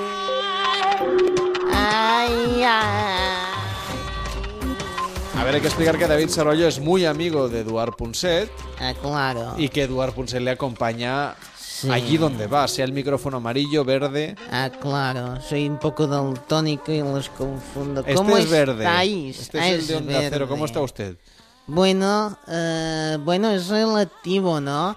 Todo depende del tiempo, ¿no? Y cómo analices. Soy un poco como el gato de Schrödinger, ¿no? Ahora mismo puedo estar despierto y dormido al mismo tiempo, ¿no? Es usted como un podcast que se puede escuchar en directo o a la carta. Claro, básicamente dependerá de la genética y del estado cuántico, ¿no? Y de cuántico hayas bebido un poco la noche antes, Oiga, es muy tarde y hoy es el primer Sí. programa. Hemos, hemos venido aquí a la radio por la mañana. Claro. No lo, volvamos- no lo vamos a volver a hacer, pero, pero hoy había que venir. Y estamos ya con las neuronas fatigadas. Pónganos una cosa sencilla, señor Punset. No, bueno, lo mejor para las neuronas hoy es darnos pequeños electrodos al cerebro. Mm. Yo se lo recomiendo. Yo todas las mañanas lo primero que hago es meterme unos electrodos Y con un, oye, con unas pequeñas... Se le nota en el peinado. Sí. Se le nota en el Bueno, eso también y el pan de molde, pero básicamente, oye, es poner los dedos en el enchufe, oye, una descarga en los electrodos que, oye, te deja como nuevo, ¿no? Bueno, ¿tienen algo para untar al pan de molde aquí que lo tengo no, muy tengo seco? la música de Spotify que lo estoy poniendo ahora Ah, es fantástico. en el Facebook.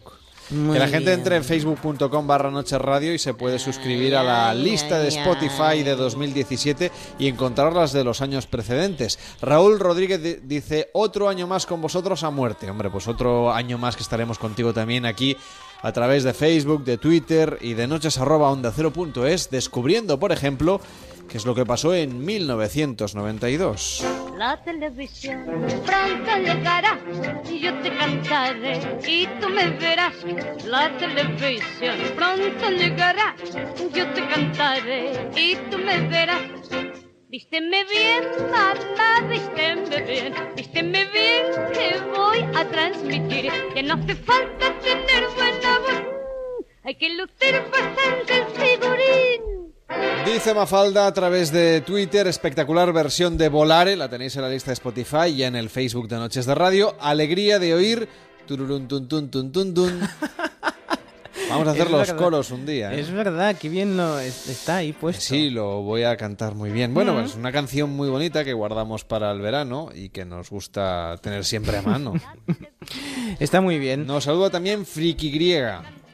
Hola, Friki Griega. Bienvenida a Noches de Radio. Facebook.com barra Noches Radio para contar lo tuyo. Noches arroba onda cero punto es. Noches arroba onda cero punto es para el correo.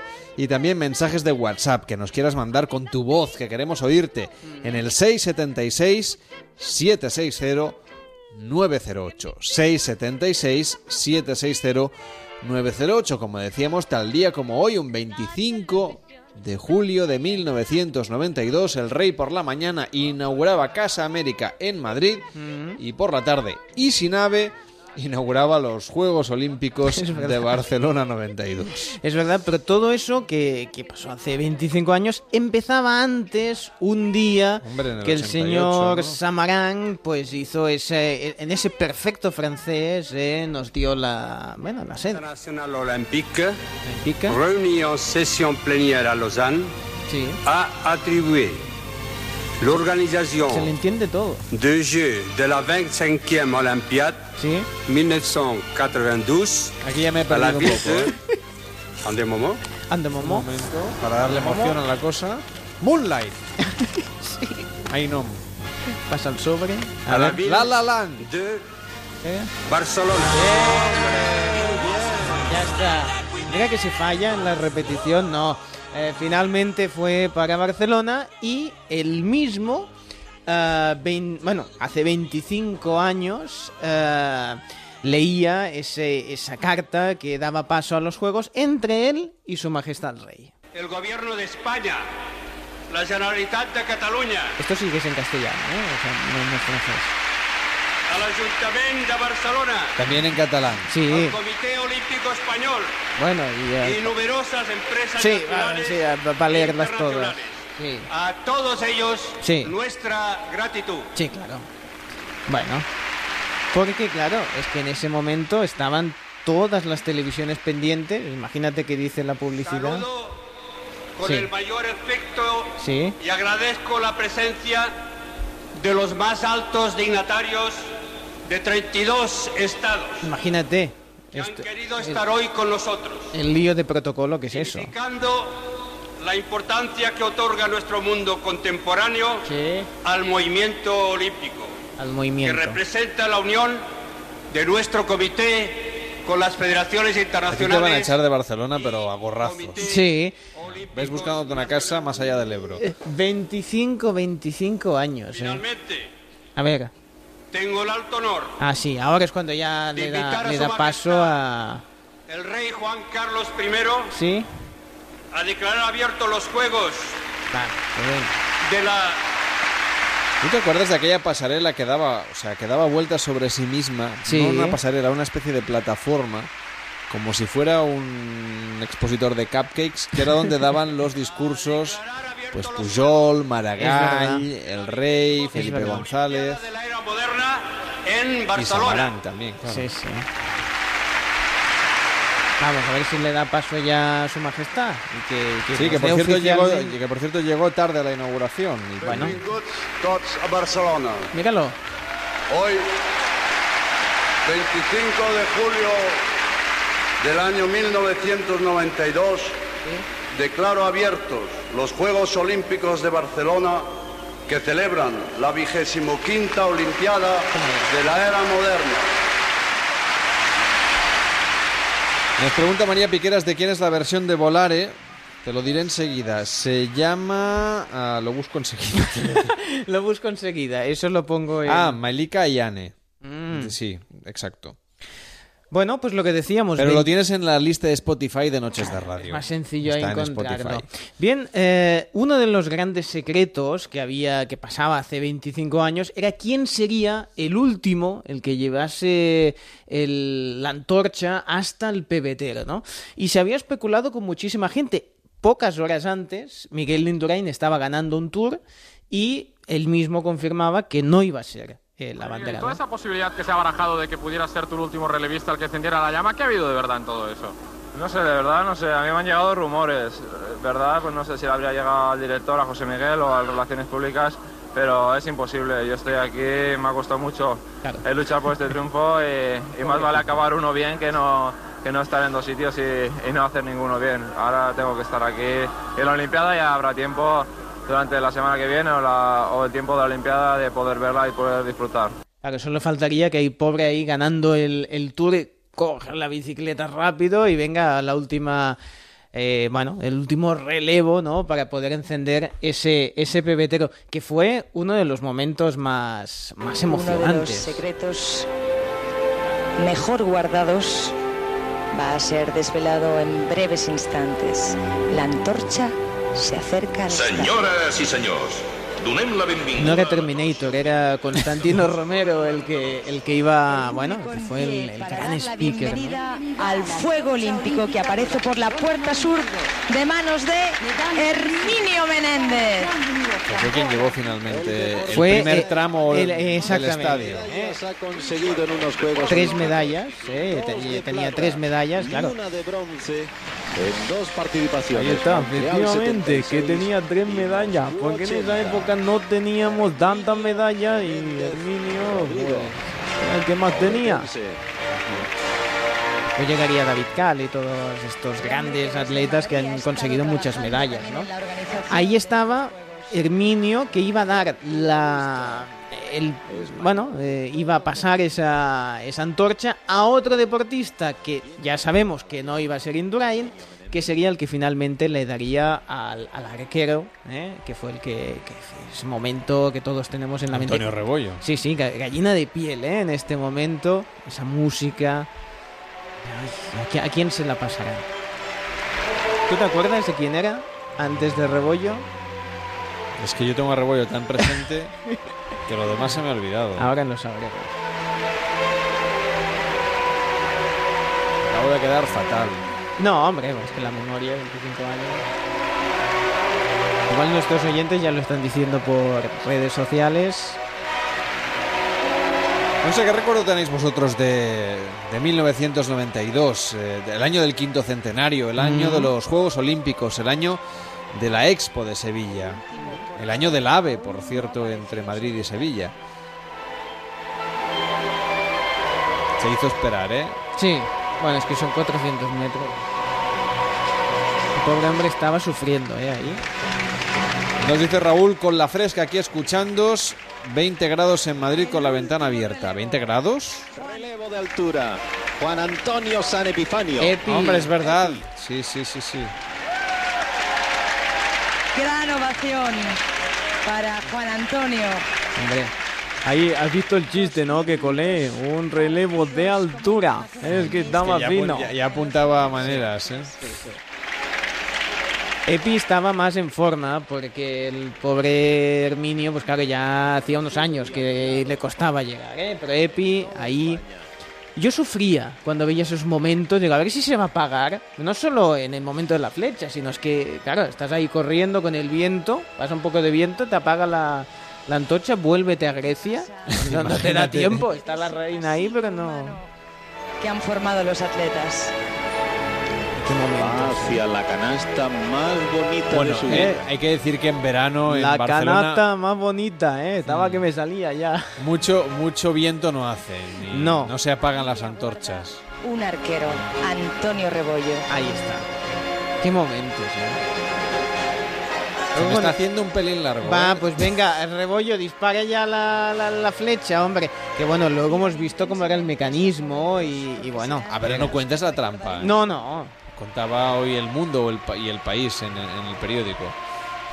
Bueno, y así fue como, como bueno, Antonio Rebollo disparó, acertó, se encendió el, El pebetero. el pebetero y estuvo, pues bueno, durante todos estos juegos. Yo creo que una de las, de las medallas, una de las que más nos impactó y quedó para siempre, fue la de Fermín Cacho. Chesire primero, Gerol segundo, en tercera posición. Ahora se produce el ataque por el exterior. Y vean cómo Cacho va a aprovechar el interior que le va a abrir Josep Chesire. Cacho en primera posición ante Chesire. Esto nos recuerda a Los Ángeles. cuando en que Chesire Cacho se iba girando para atrás, que estaba más, más- más- más pendiente de- del que venía detrás que de, de lo que tenía delante. Señores, porque Fermín Cacho está en primera posición. Cacho va a ser campeón Ahí olímpico. está. Cacho va Ahí a ganar está. oro y Cacho va a derrotarlo a todo por KO técnico. Cacho campeón Cacho. olímpico. Bueno, qué suerte poder recurrir a la fonoteca, poder recurrir a esos audios que formarán parte de la historia, no solamente de la radio, sino de la historia olímpica, de la historia del deporte, por supuesto, que no es ni mucho menos nuestro tema, pero sí los cambios que vivió España preparándose para el 92 y sobre todo a partir de entonces. Hombre, es verdad que luego vino la crisis económica, pero vamos a quedarnos, una de ellas, pero vamos a quedarnos con los buenos momentos, tanto Mm. olímpicos como festivos en esta Claro. inauguración de los Juegos Olímpicos. Y sobre todo, ya no más festiva que la, que la inaugural fue la, la- la final. Eh, esa, La clausura. Esa clausura con todos los Manolos ahí cantando, con los Amaya. Sí, bajen del Peret, escenario, sí. Claro, ahí, claro, es que invitaron a la gente y luego... eh, tuvo que, que por cierto, mucha gente dice, oh, recuerdo cómo, cómo los Manolos eh, cantaron la de Amigos para siempre. No, no la cantaron, es la única que no cantaron, porque la tenía que cantar... eh, Serrat la contó. no, eh, ahí, ahora no me sale. eh, bueno, ya, ya, ya lo veremos. Ahora por eso escuchemos el momento de cómo el propio Constantino recordaba eh, ese momento. Josep Carreras, Josep Eso. Carreras, que no me salía.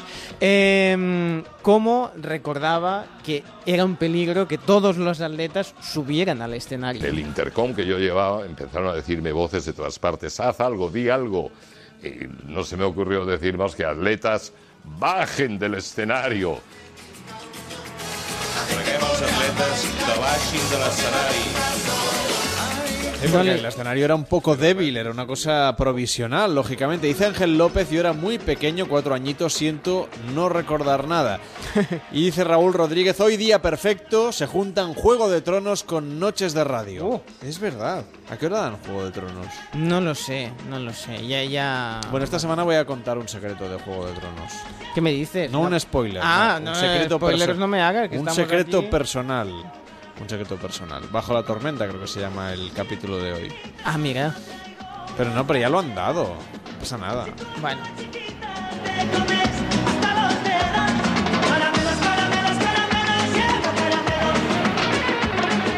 Bueno, te dice, nos dice ese no me nombres las Olimpiadas, Carlos Lamelo, que el verano pasado os quitaron más de la mitad del programa. Bueno, Mm. pero este año no hay ni Juegos Olímpicos, ni Eurocopa, ni Mundial. Si quieres es el año hacemos que tai- hacemos el verano entero. ¿No, ¿No vas a narrar tai- taekwondo? No, este lo año? echo de menos, eh, Ah, lo echo de bien. menos.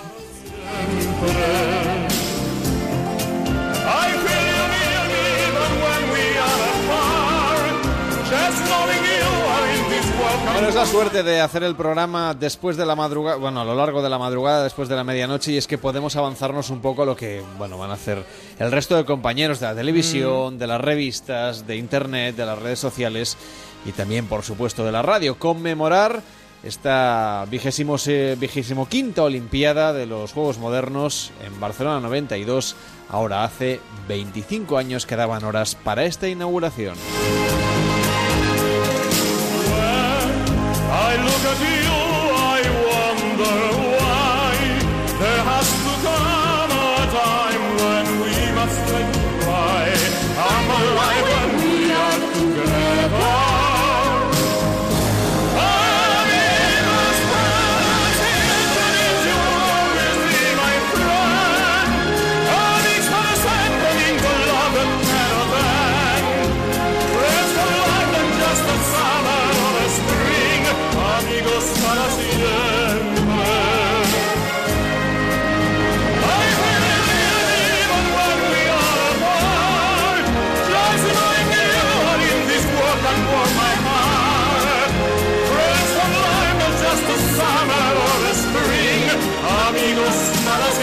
Cantada por Josep Carreras y por Sarah Brightman, quien su ex marido, el gran compositor Andrew Lloyd Webber, es el que creó esta, es el compositor de esta canción, del Amigos para siempre. El compositor que había hecho pues innumerables eh, éxitos pues en Cats, Evita y un largo etcétera de musicales, es el autor de Amigos para siempre.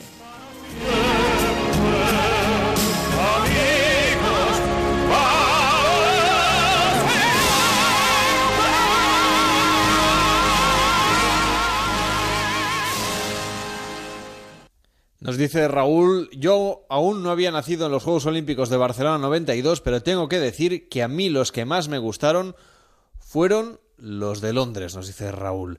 Bueno, no sé, no sé si tenemos por aquí a, a nuestro vidente de antes. Sí, que- hola.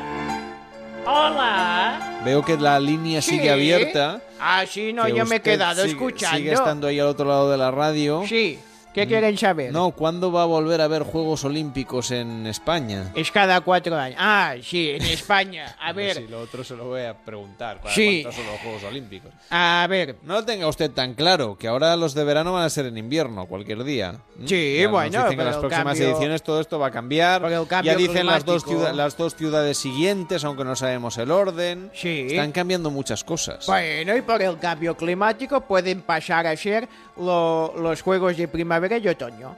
Igual cambian. Igual en, ser, en lugar de ser verano e invierno o son sea, quiere decir que primavera y podemos otoño. hacer curling en agosto. Sí, sí, sí, la permanente también. A ver, esto lo voy a saber por una nueva técnica que no es la del pozo del café, sino es la, ni- la de la anillita de la bebida de refrescos.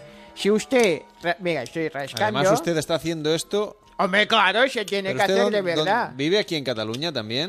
No, yo vivo en el más allá. Ah, digo, porque si no, le- la lata le habrá costado algo más por el impuesto del azúcar. También es verdad. Contribuya usted, hombre, Bien. que la Generalitat necesita dinero. El- Eh, tiene que comprar urnas. Me sale clarísimamente que sí, va a haber Juegos Olímpicos otra vez en España. El año no lo sé, porque se me ha roto la anillita antes de saberlo. Esto Pero- consiste en, dependiendo del número de veces que necesitas hacer el movimiento, el taca-taca, antes de romper, sabrás si es antes o después. Pero se ha olvidado usted de contar. Es verdad, sí.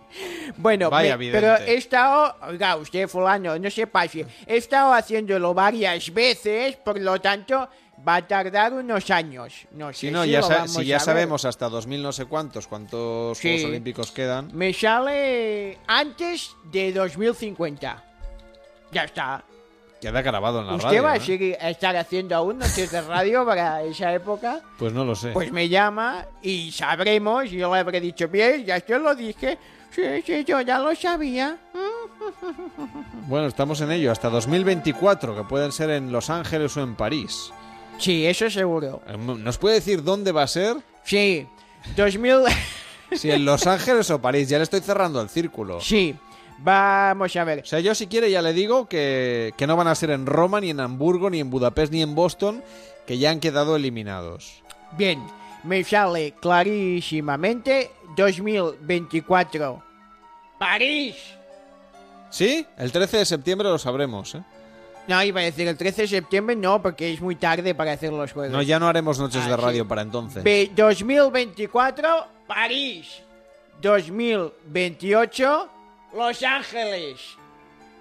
Si quiere saber el destino, espere o pulse el número de extensión de los Juegos Olímpicos.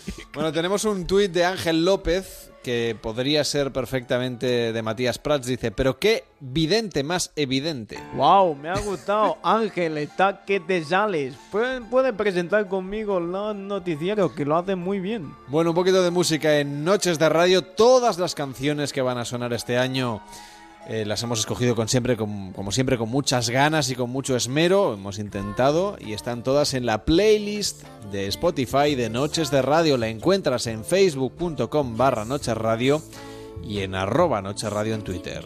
Te quiero.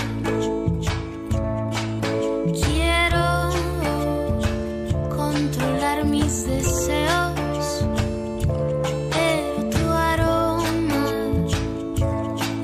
Tu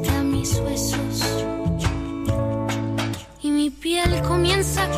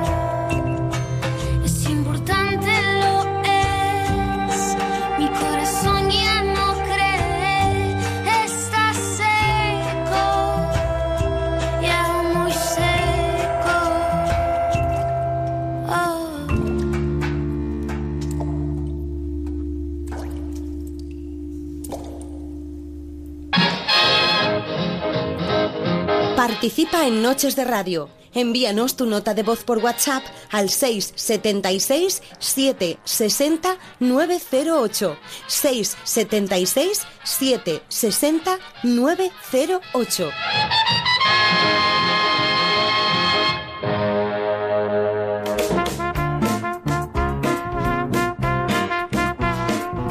El chiringuito de esta noche.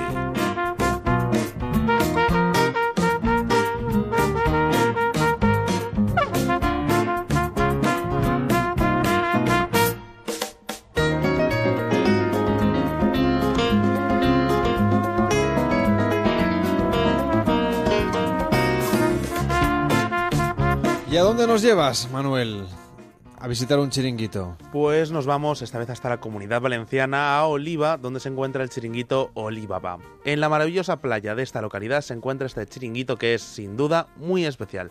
Hemos hablado con su encargado, Miguel Ángel García, que nos detalla qué es tan especial eh, en este chiringuito que lleva años siendo considerado uno de los mejores de España. Bueno, pues para nosotros, desde luego, es un orgullo el que creo que es el sexto año ya que, nos escoge el país y más, más, más periódicos de España también nos han seleccionado entre, entre los 10 mejores chiringuitos de España y para nosotros desde luego es un orgullo y, y la verdad es que luchamos mucho por, por mantener esas nominaciones. Uno, desde la distancia, ya puede apreciar lo característico que va a ser este lugar. Según se acerca, puede empezar a apreciar la característica decoración del local, algo que se confirma cuando te encuentras ante dos réplicas de 7 metros de alto de las famosas estatuas de la isla de Pascua. Bueno, la decoración eh, se debe a mi pasión por la isla de Pascua, que es una pasión que arrastro desde que tenía 14 años. Entonces el Olivaba está, es un homenaje a la cultura Rapanui y está inspirado en los, en los Pai Pai y en las construcciones que hay en la isla. Hicimos una reproducción de los famosos Moai de la isla de Pascua, miden 7 metros y están inspirados en los Moai de la isla de Pascua, pero hay más cosas en el chiringuito, hay muchos detalles que están relacionados con, con la cultura Rapanui. Hay reproducciones de los petroglifos que hay en Orongo, hay figuras pequeñas de unos lagartos con forma humana que se llaman Moai Mokomae. Pero a pesar de tener una muy buena decoración, es igual de importante, incluso más, el tener una buena selección gastronómica para poder degustar. A pesar de que al principio no ofrecían comida, así nos cuenta Miguel cómo es la actual carta del Olivaba. Bueno, en Olivaba nos hemos visto a irnos adaptando a los tiempos. Este es nuestro 35 aniversario. Hace ya muchos años que estamos en marcha. Y al principio éramos un, un bar, pues básicamente de fiesta, de playa, y solamente servíamos bebidas. Pero los nuevos tiempos han ido cambiando y ahora nos hemos ido transformando en más en una fórmula de beach club. Y por eso hemos creado una carta de comidas, es sencilla porque somos un chiringuito de playa. Pero bueno, tenemos una amplia carta de ensaladas, tenemos bocadillos, tenemos también segundos platos, tenemos un tallín de pollo que está muy rico, unas costillas. Este año hemos incorporado unas hamburguesas que están riquísimas. Pero, como también es lógico, en un chiringuito de playa que merezca la pena no pueden faltar los buenos cócteles para podértelos tomar con los pies zambullidos en la arena de la playa mientras disfrutas de un atardecer en el Mediterráneo o ya siendo noche cerrada. Y esta es la oferta del Alibaba. El cóctel que más vendemos nosotros, que más gusta a la gente, son sin duda los mojitos de frutas. Tenemos unos mojitos que son muy originales porque los preparamos con frutas eh, frescas que preparamos en ese mismo momento, piña, mango y melón, que están muy ricos. Hay un cóctel que está teniendo mucho éxito este año, que es el gin tonic, y son unos gin tonic que están preparados con esencias de flores o esencias y aromas de naranjas, limones, de bayas de enebro, y eh, de cilantro también, y están riquísimos.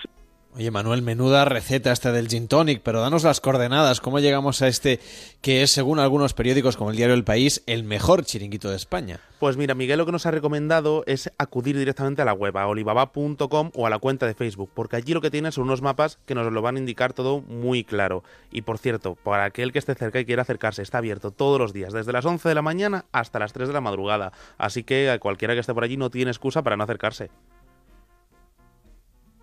Yo desde luego no me lo pierdo, ¿eh? tengo muchas ganas de visitar este lugar. Eh, no es la primera vez que hablamos de este chiringuito aquí en Noches de Radio. Yo creo que uno de los primeros veranos ya les dedicamos un tiempo y tengo muchas ganas de ir a ver esta reproducción de esas estatuas maravillosas. Eh, ¿Nos seguirás recomendando chiringuitos cada madrugada? Pues sí, la verdad es que sí. Cuando queráis nos vamos uno de ellos un fin de semana a ver, a irlos probando todos. Pues el que tú quieras, ¿de acuerdo? Pues un abrazo muy fuerte y mañana te escuchamos. Muy buenas noches. Muy buenas noches.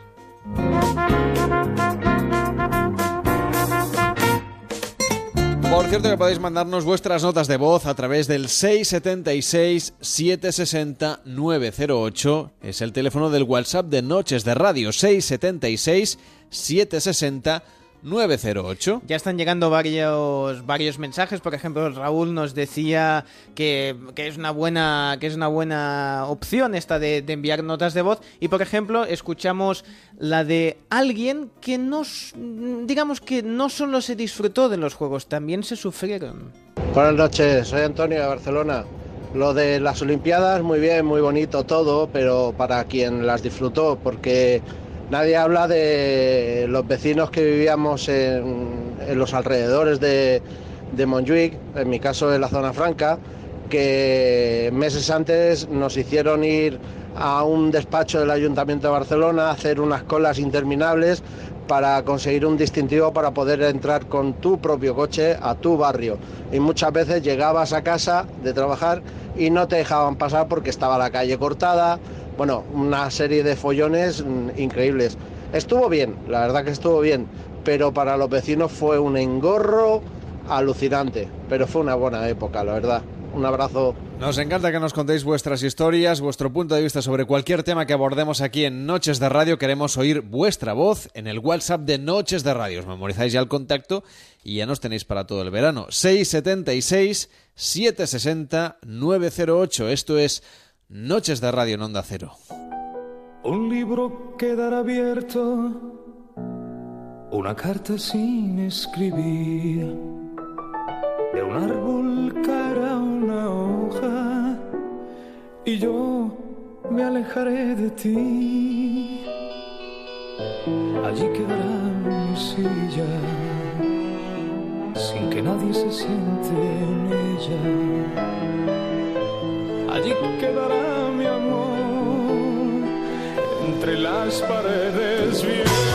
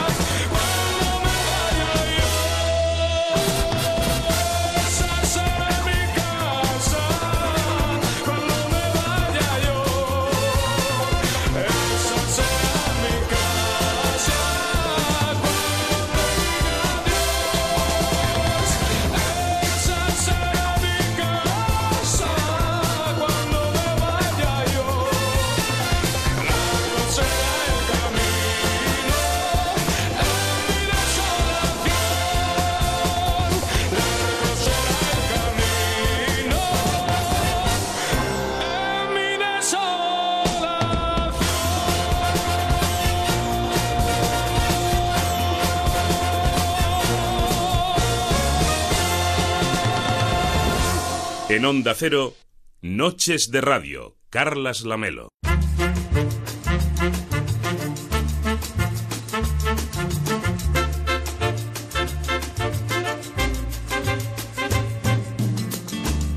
En este 25 de julio de 2017 tenemos muchas cosas todavía que contaros en los 12 minutos que quedan de Noches de Radio de hoy.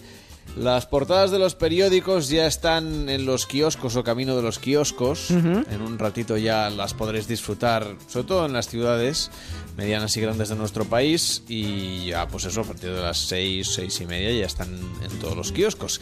¿Qué nos cuentan los periódicos? ¿Qué nos cuenta la prensa escrita para este martes, que ya es 25 de julio? Bueno, tenemos algunas coincidencias en noticias importantes. Por ejemplo, tanto en El País como en La Razón hablan de pacto histórico para atajar la violencia contra la mujer y creemos que esta es una de las noticias que más, más nos, nos atraen de, este, de, estos, de estas portadas que tenemos. Por ejemplo, en El País y en El Mundo también se hacen eco de que el PSOE recela de la España plurinacional de Sánchez. En El Mundo dicen trifulca interna en el PSOE por el modelo plurinacional. En la vanguardia destaca una huelga de celo en el Prat, dice causa nuevas colas en el aeropuerto del Prat, una huelga de celo, recordemos, no es que se hayan quedado sin existencias de cinta y tengan De que cinta adhesiva, de no, cinta no. adhesiva, no. Bolis caídos. ¿eh? Exacta- exactamente. Bien, y se da como una... Dos horas me parece para coger un vuelo intercontinental. Pues a eso se junta una tormenta perfecta que recoge el, eh, la vanguardia de lo que está pasando, por ejemplo, en este caso en Barcelona, porque por un lado tenemos esta huelga de celo. Luego, si ya consigues llegar aquí, por ejemplo, el metro huelgas los lunes. ¿eh? Taxi, los taxistas anuncian 24 horas de paro y marchas lentas. Y el Bicing, que es un servicio de, de alquiler de, de bicicletas. de bicicletas, pues paros convocados hasta el día 31 en días alternos. Bueno, con lo cual, bueno, todos a ir a pie. Bueno, atención porque eh, también hay, hay huelgas mm, más allá de Barcelona. Por Sí, ejemplo, sí. el diario Sur de Málaga nos cuenta que tráfico descarta medidas para paliar las grandes caravanas de vuelta a las playas en un día en el que además ha habido huelga eh, destacada en el sector de las autoescuelas por la falta de examinadores. Y dice también el diario Sur que Málaga no se quedará este año sin sardinas ni boquerones de la bahía. Una noticia que, que es muy importante para el sector y que también lo es para quien quiere disfrutar de estas maravillas gastronómicas. La voz de Galicia nos habla de las víctimas de Angrois que reclaman Mm. entre aplausos en Santiago verdad, justicia y reparación. Y nos hablan de la Liga que pide la intervención judicial de la Federación. Noticias que podemos leer ya en la edición digital de La Voz de Galicia. Y en La Razón, por ejemplo, tenemos que el abogado de Bárcenas solo hará preguntas puntuales a Rajoy. ¿eh? Dice el fiscal jefe Luzón. Eso será el miércoles, ¿eh? Sí, sorpresa irá el interrogatorio del presidente y una plataforma próxima, Podemos, llama a manifestarse en Génova. No, no en Génova la ciudad, sino ya, ya me entendéis, ahí en, en la sede. Quedaría ¿eh? un poquito Sí, lejos, en les Génova el lejos. 13. Bueno, nos cuenta el Heraldo de Aragón que fallece un motorista de la Guardia Civil, tristemente de servicio, en un accidente de tráfico en Ainsa. Y historias curiosas que lleva a su web El Heraldo, como un oso que ataca a un rebaño de ovejas en la Ribagorza o Justin Bieber, que cancela sin explicaciones el resto de su gira. No sé si los aragoneses le van a echar mucho de menos, pero en cualquier caso, noticia que lleva a su portada, al menos en la versión digital, El Heraldo de Aragón.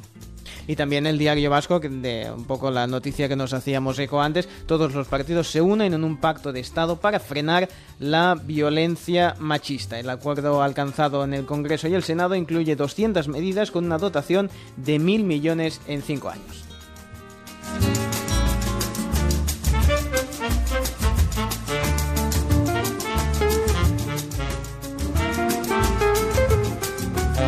En Onda Cero, Noches de Radio.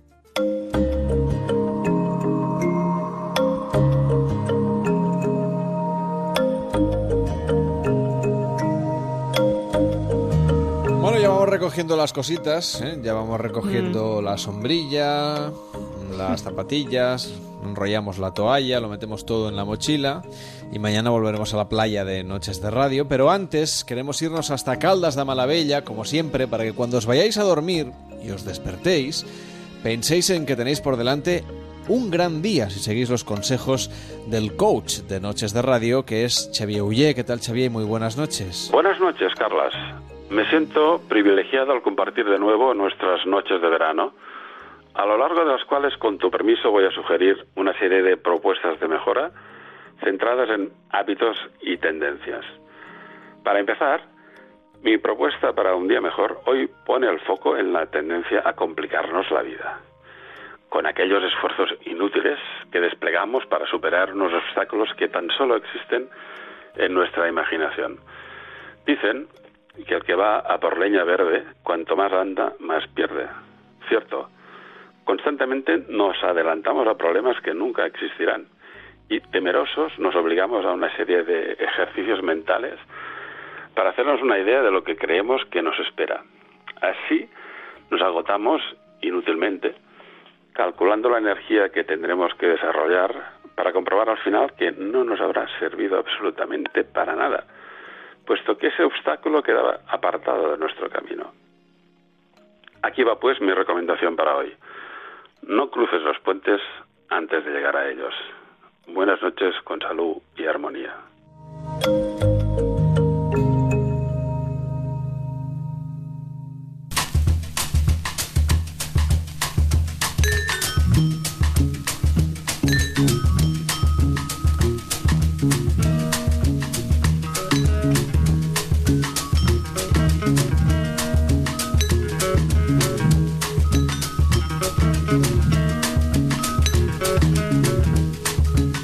David Sarballó, has superado la prueba. Ya hemos acabado el primer programa. ¿Qué te parece? Bueno, y esto esto se, se ha emitido, ¿no? O sea, parece no- ser, no parece una- ser. parece. Yo no, yo no he salido vale. del estudio, Sí, así sí, que no sí. lo sé, pero en principio Bien. sí. ¿eh? Fantástico. Así hemos acabado este primer programa de la octava temporada de Noches de Radio. No, no somos los de Juego de Tronos, aunque mañana sí vamos a hablar de series, pero no de Juego de Tronos. Sección de seriéfilos mañana en Noches de Radio, también nuestra tertulia preguntándonos para qué sirve la ciencia. Ya podéis mandarnos vuestros mensajes de voz al 676 760 908 o escribirnos un correo electrónico, sobre todo si sois científicos, a noches@onda0.es. Y es que tal día como hoy, que ya es 25 de julio, el día de Santiago y el duocentésimo sexto día del año 2017, Tal día como hoy, pero en 1992 se inauguraron los Juegos Olímpicos de Barcelona. También nació el escritor y filósofo americano Eric Hoffer, fue en 1902, y se estrelló el Concorde en el año 2000. Murieron entonces 109 personas que iban a bordo y 4 que estaban en tierra. Y en 2010, también un 25 de julio, Wikileaks publicó los secretos de la guerra de Afganistán. Así que este día que como he dicho ya es el duocentésimo sexto día del año 2017, os repara muchas cosas muy buenas a través de la programación de Onda Cero. Nosotros llegaremos ya de madrugada después del transistor con una nueva edición de Noches de Radio donde nos vamos a preguntar no solamente para qué sirve la ciencia, sino que también tendremos tiempo de hablar con nuestro psicólogo de guardia que nos ayudará a gestionar mejor las vacaciones emocionalmente. Si hoy lo hemos hecho con la pareja, mañana tanto si tenemos pareja como si no, si vamos con la suegra y con el cuñado como si nos vamos con un amigo o con la novia de vacaciones. Hablaremos de series también, tendremos nuestra tertulia en la piscina, podréis participar en directo a través de noches.ondacero.es y tendremos otras historias como el prime time que hemos hecho hoy, abriremos algún expediente abierto. Y entonces aquí vamos a poner una piscina, me dices, o sea... Esto es una playa. Ah, Lo que bien, pasa bien, es que bien, la arena aún no ha llegado. Bien, bien, bien. Porque bien. tenían que barrer después de, de Sí. la programación de invierno. Ah, o sea, mañana están, ya están está barre- todo- están con los quitanieves ya quitando la nieve del, del Mm. invierno, ¿sabes? Bien, bien, bien. Y O sea- ahora nos van a traer la arena. O sea, arena is coming. La, la ¿eh? arena is coming. Ni Nada de invierno. ¿Qué es eso del invierno is coming? Pero se hace un calor terrible en Sí, toda sí, la sí. península. ¿Qué te ¿Cómo que el invierno is coming? Nada del invierno is coming. Bueno. Lo que está in- coming es el programa de mañana, que Sí, tendremos no, muchas cosas. Y el de hoy ya está, ya se ha acabado, David. ¿Qué tal la experiencia? Bien, bien, bien. Ya con ganas de- del de mañana. Yo creo que, que- que ya no voy a dormir. ¿Para Ya- qué? Si ¿para eso qué? está sobrevalorado. Totalmente. ¿Todavía no hemos comido? sí, ya te contaré. Bueno, mañana vamos a tener un día fantástico, mañana que ya es hoy, porque nosotros estamos ahí a medio Sí, tiempo. cuesta, ¿eh? Día fantástico con sol en toda la península, sobre todo en la, mina- en la mitad sur. Un poquito de nubes va a haber en, en la costa de Valencia, en concreto, en Barcelona también, en Girona, donde puede caer alguna, alguna gotita. En la Comunidad de Madrid y en algunas zonas, por ejemplo, de Castilla y León o de Asturias, donde sí que va a llover. Va a ser en Bilbao, en País Vasco, Sí. en la Comunidad de Navarra. Si sois Sagitario y Exacto. estáis en Bilbao, os va a llover. Si sois Géminis, también. Bien, sol en Canarias con algunas nubes como siempre, porque en algún momento del día en el Teide pues, pues hay alguna nube. Sí. Y en Palma de Mallorca también van a tener sol y un poquito de nieve, que están esperando ya los Reyes, Ujú. que llegará me parece que a final de la semana. No sé si tú te vas a ir a algún sitio, David, este fin de semana, que aún queda. Eh, uy, qué, lejos queda. No, no, no creo que me vaya a algún No, si no sitio. ves haciendo las maletas, porque... Como mucho me iré a la cama a, a dormir. A un dormir poco. todo lo que no has podido dormir, Eso ¿no? es, acumulado. Tchau. Bueno, te dice Da- Raúl que, que la flecha no, no entró en el pebetero. No, si lo sabemos. Lo sabemos. Está en el Museo Olímpico. Pero no ver. queremos hacer spoilers. De Claro, claro. O sea, está prohibido hacer spoilers en este programa, incluso de la flecha de rebollo. Bueno, si no hacemos de Twin Peaks, que también es de hace un No, montón. no, no, no, ya lo verán los oyentes. La semana que Claro. viene hablaremos de Twin Peaks y Yo- no yo no- vamos a nunca hacer hago spoilers. ningún spoiler. ¿eh? Nadie sabe quién mató a Laura Palmer. Es un misterio mm, todavía sin resolver. Mm. Igual que el Winter is Coming, igual Claro. que ni siquiera vamos a contar el final de Titanic. Ni despacio 1999. Ya os iré contando yo. eh, Estos días recordaremos series míticas. Ya ¿Sí? veréis. Viaje al pasado. ¿Despacio 1999? Sí, ya es pasado. 1999 es pasado. Ah, vale, vale, vale. Claro. Pues nada, que la sintonía de Onda Cero llega al, al punto de las 4 de la madrugada, serán las 3 en Canarias. Nos contarán muchas cosas interesantes los compañeros de la que continúan con la programación. Tenemos, mm, la verdad es que todo lo que queda de madrugada por delante para contaros muchas cosas. Y también, por supuesto, pues luego llegará para... En fin, to- todo lo que tiene que ver con la programación de Onda Cero, que no os podéis perder en esta programación de verano, que hemos preparado una cosa que es de lujo. Y nosotros volvemos mañana, será la 1, las 12 en Canarias, aquí en Noches de Radio, programa ya 175. Hasta mañana. Son las 4, las 3 en Canarias.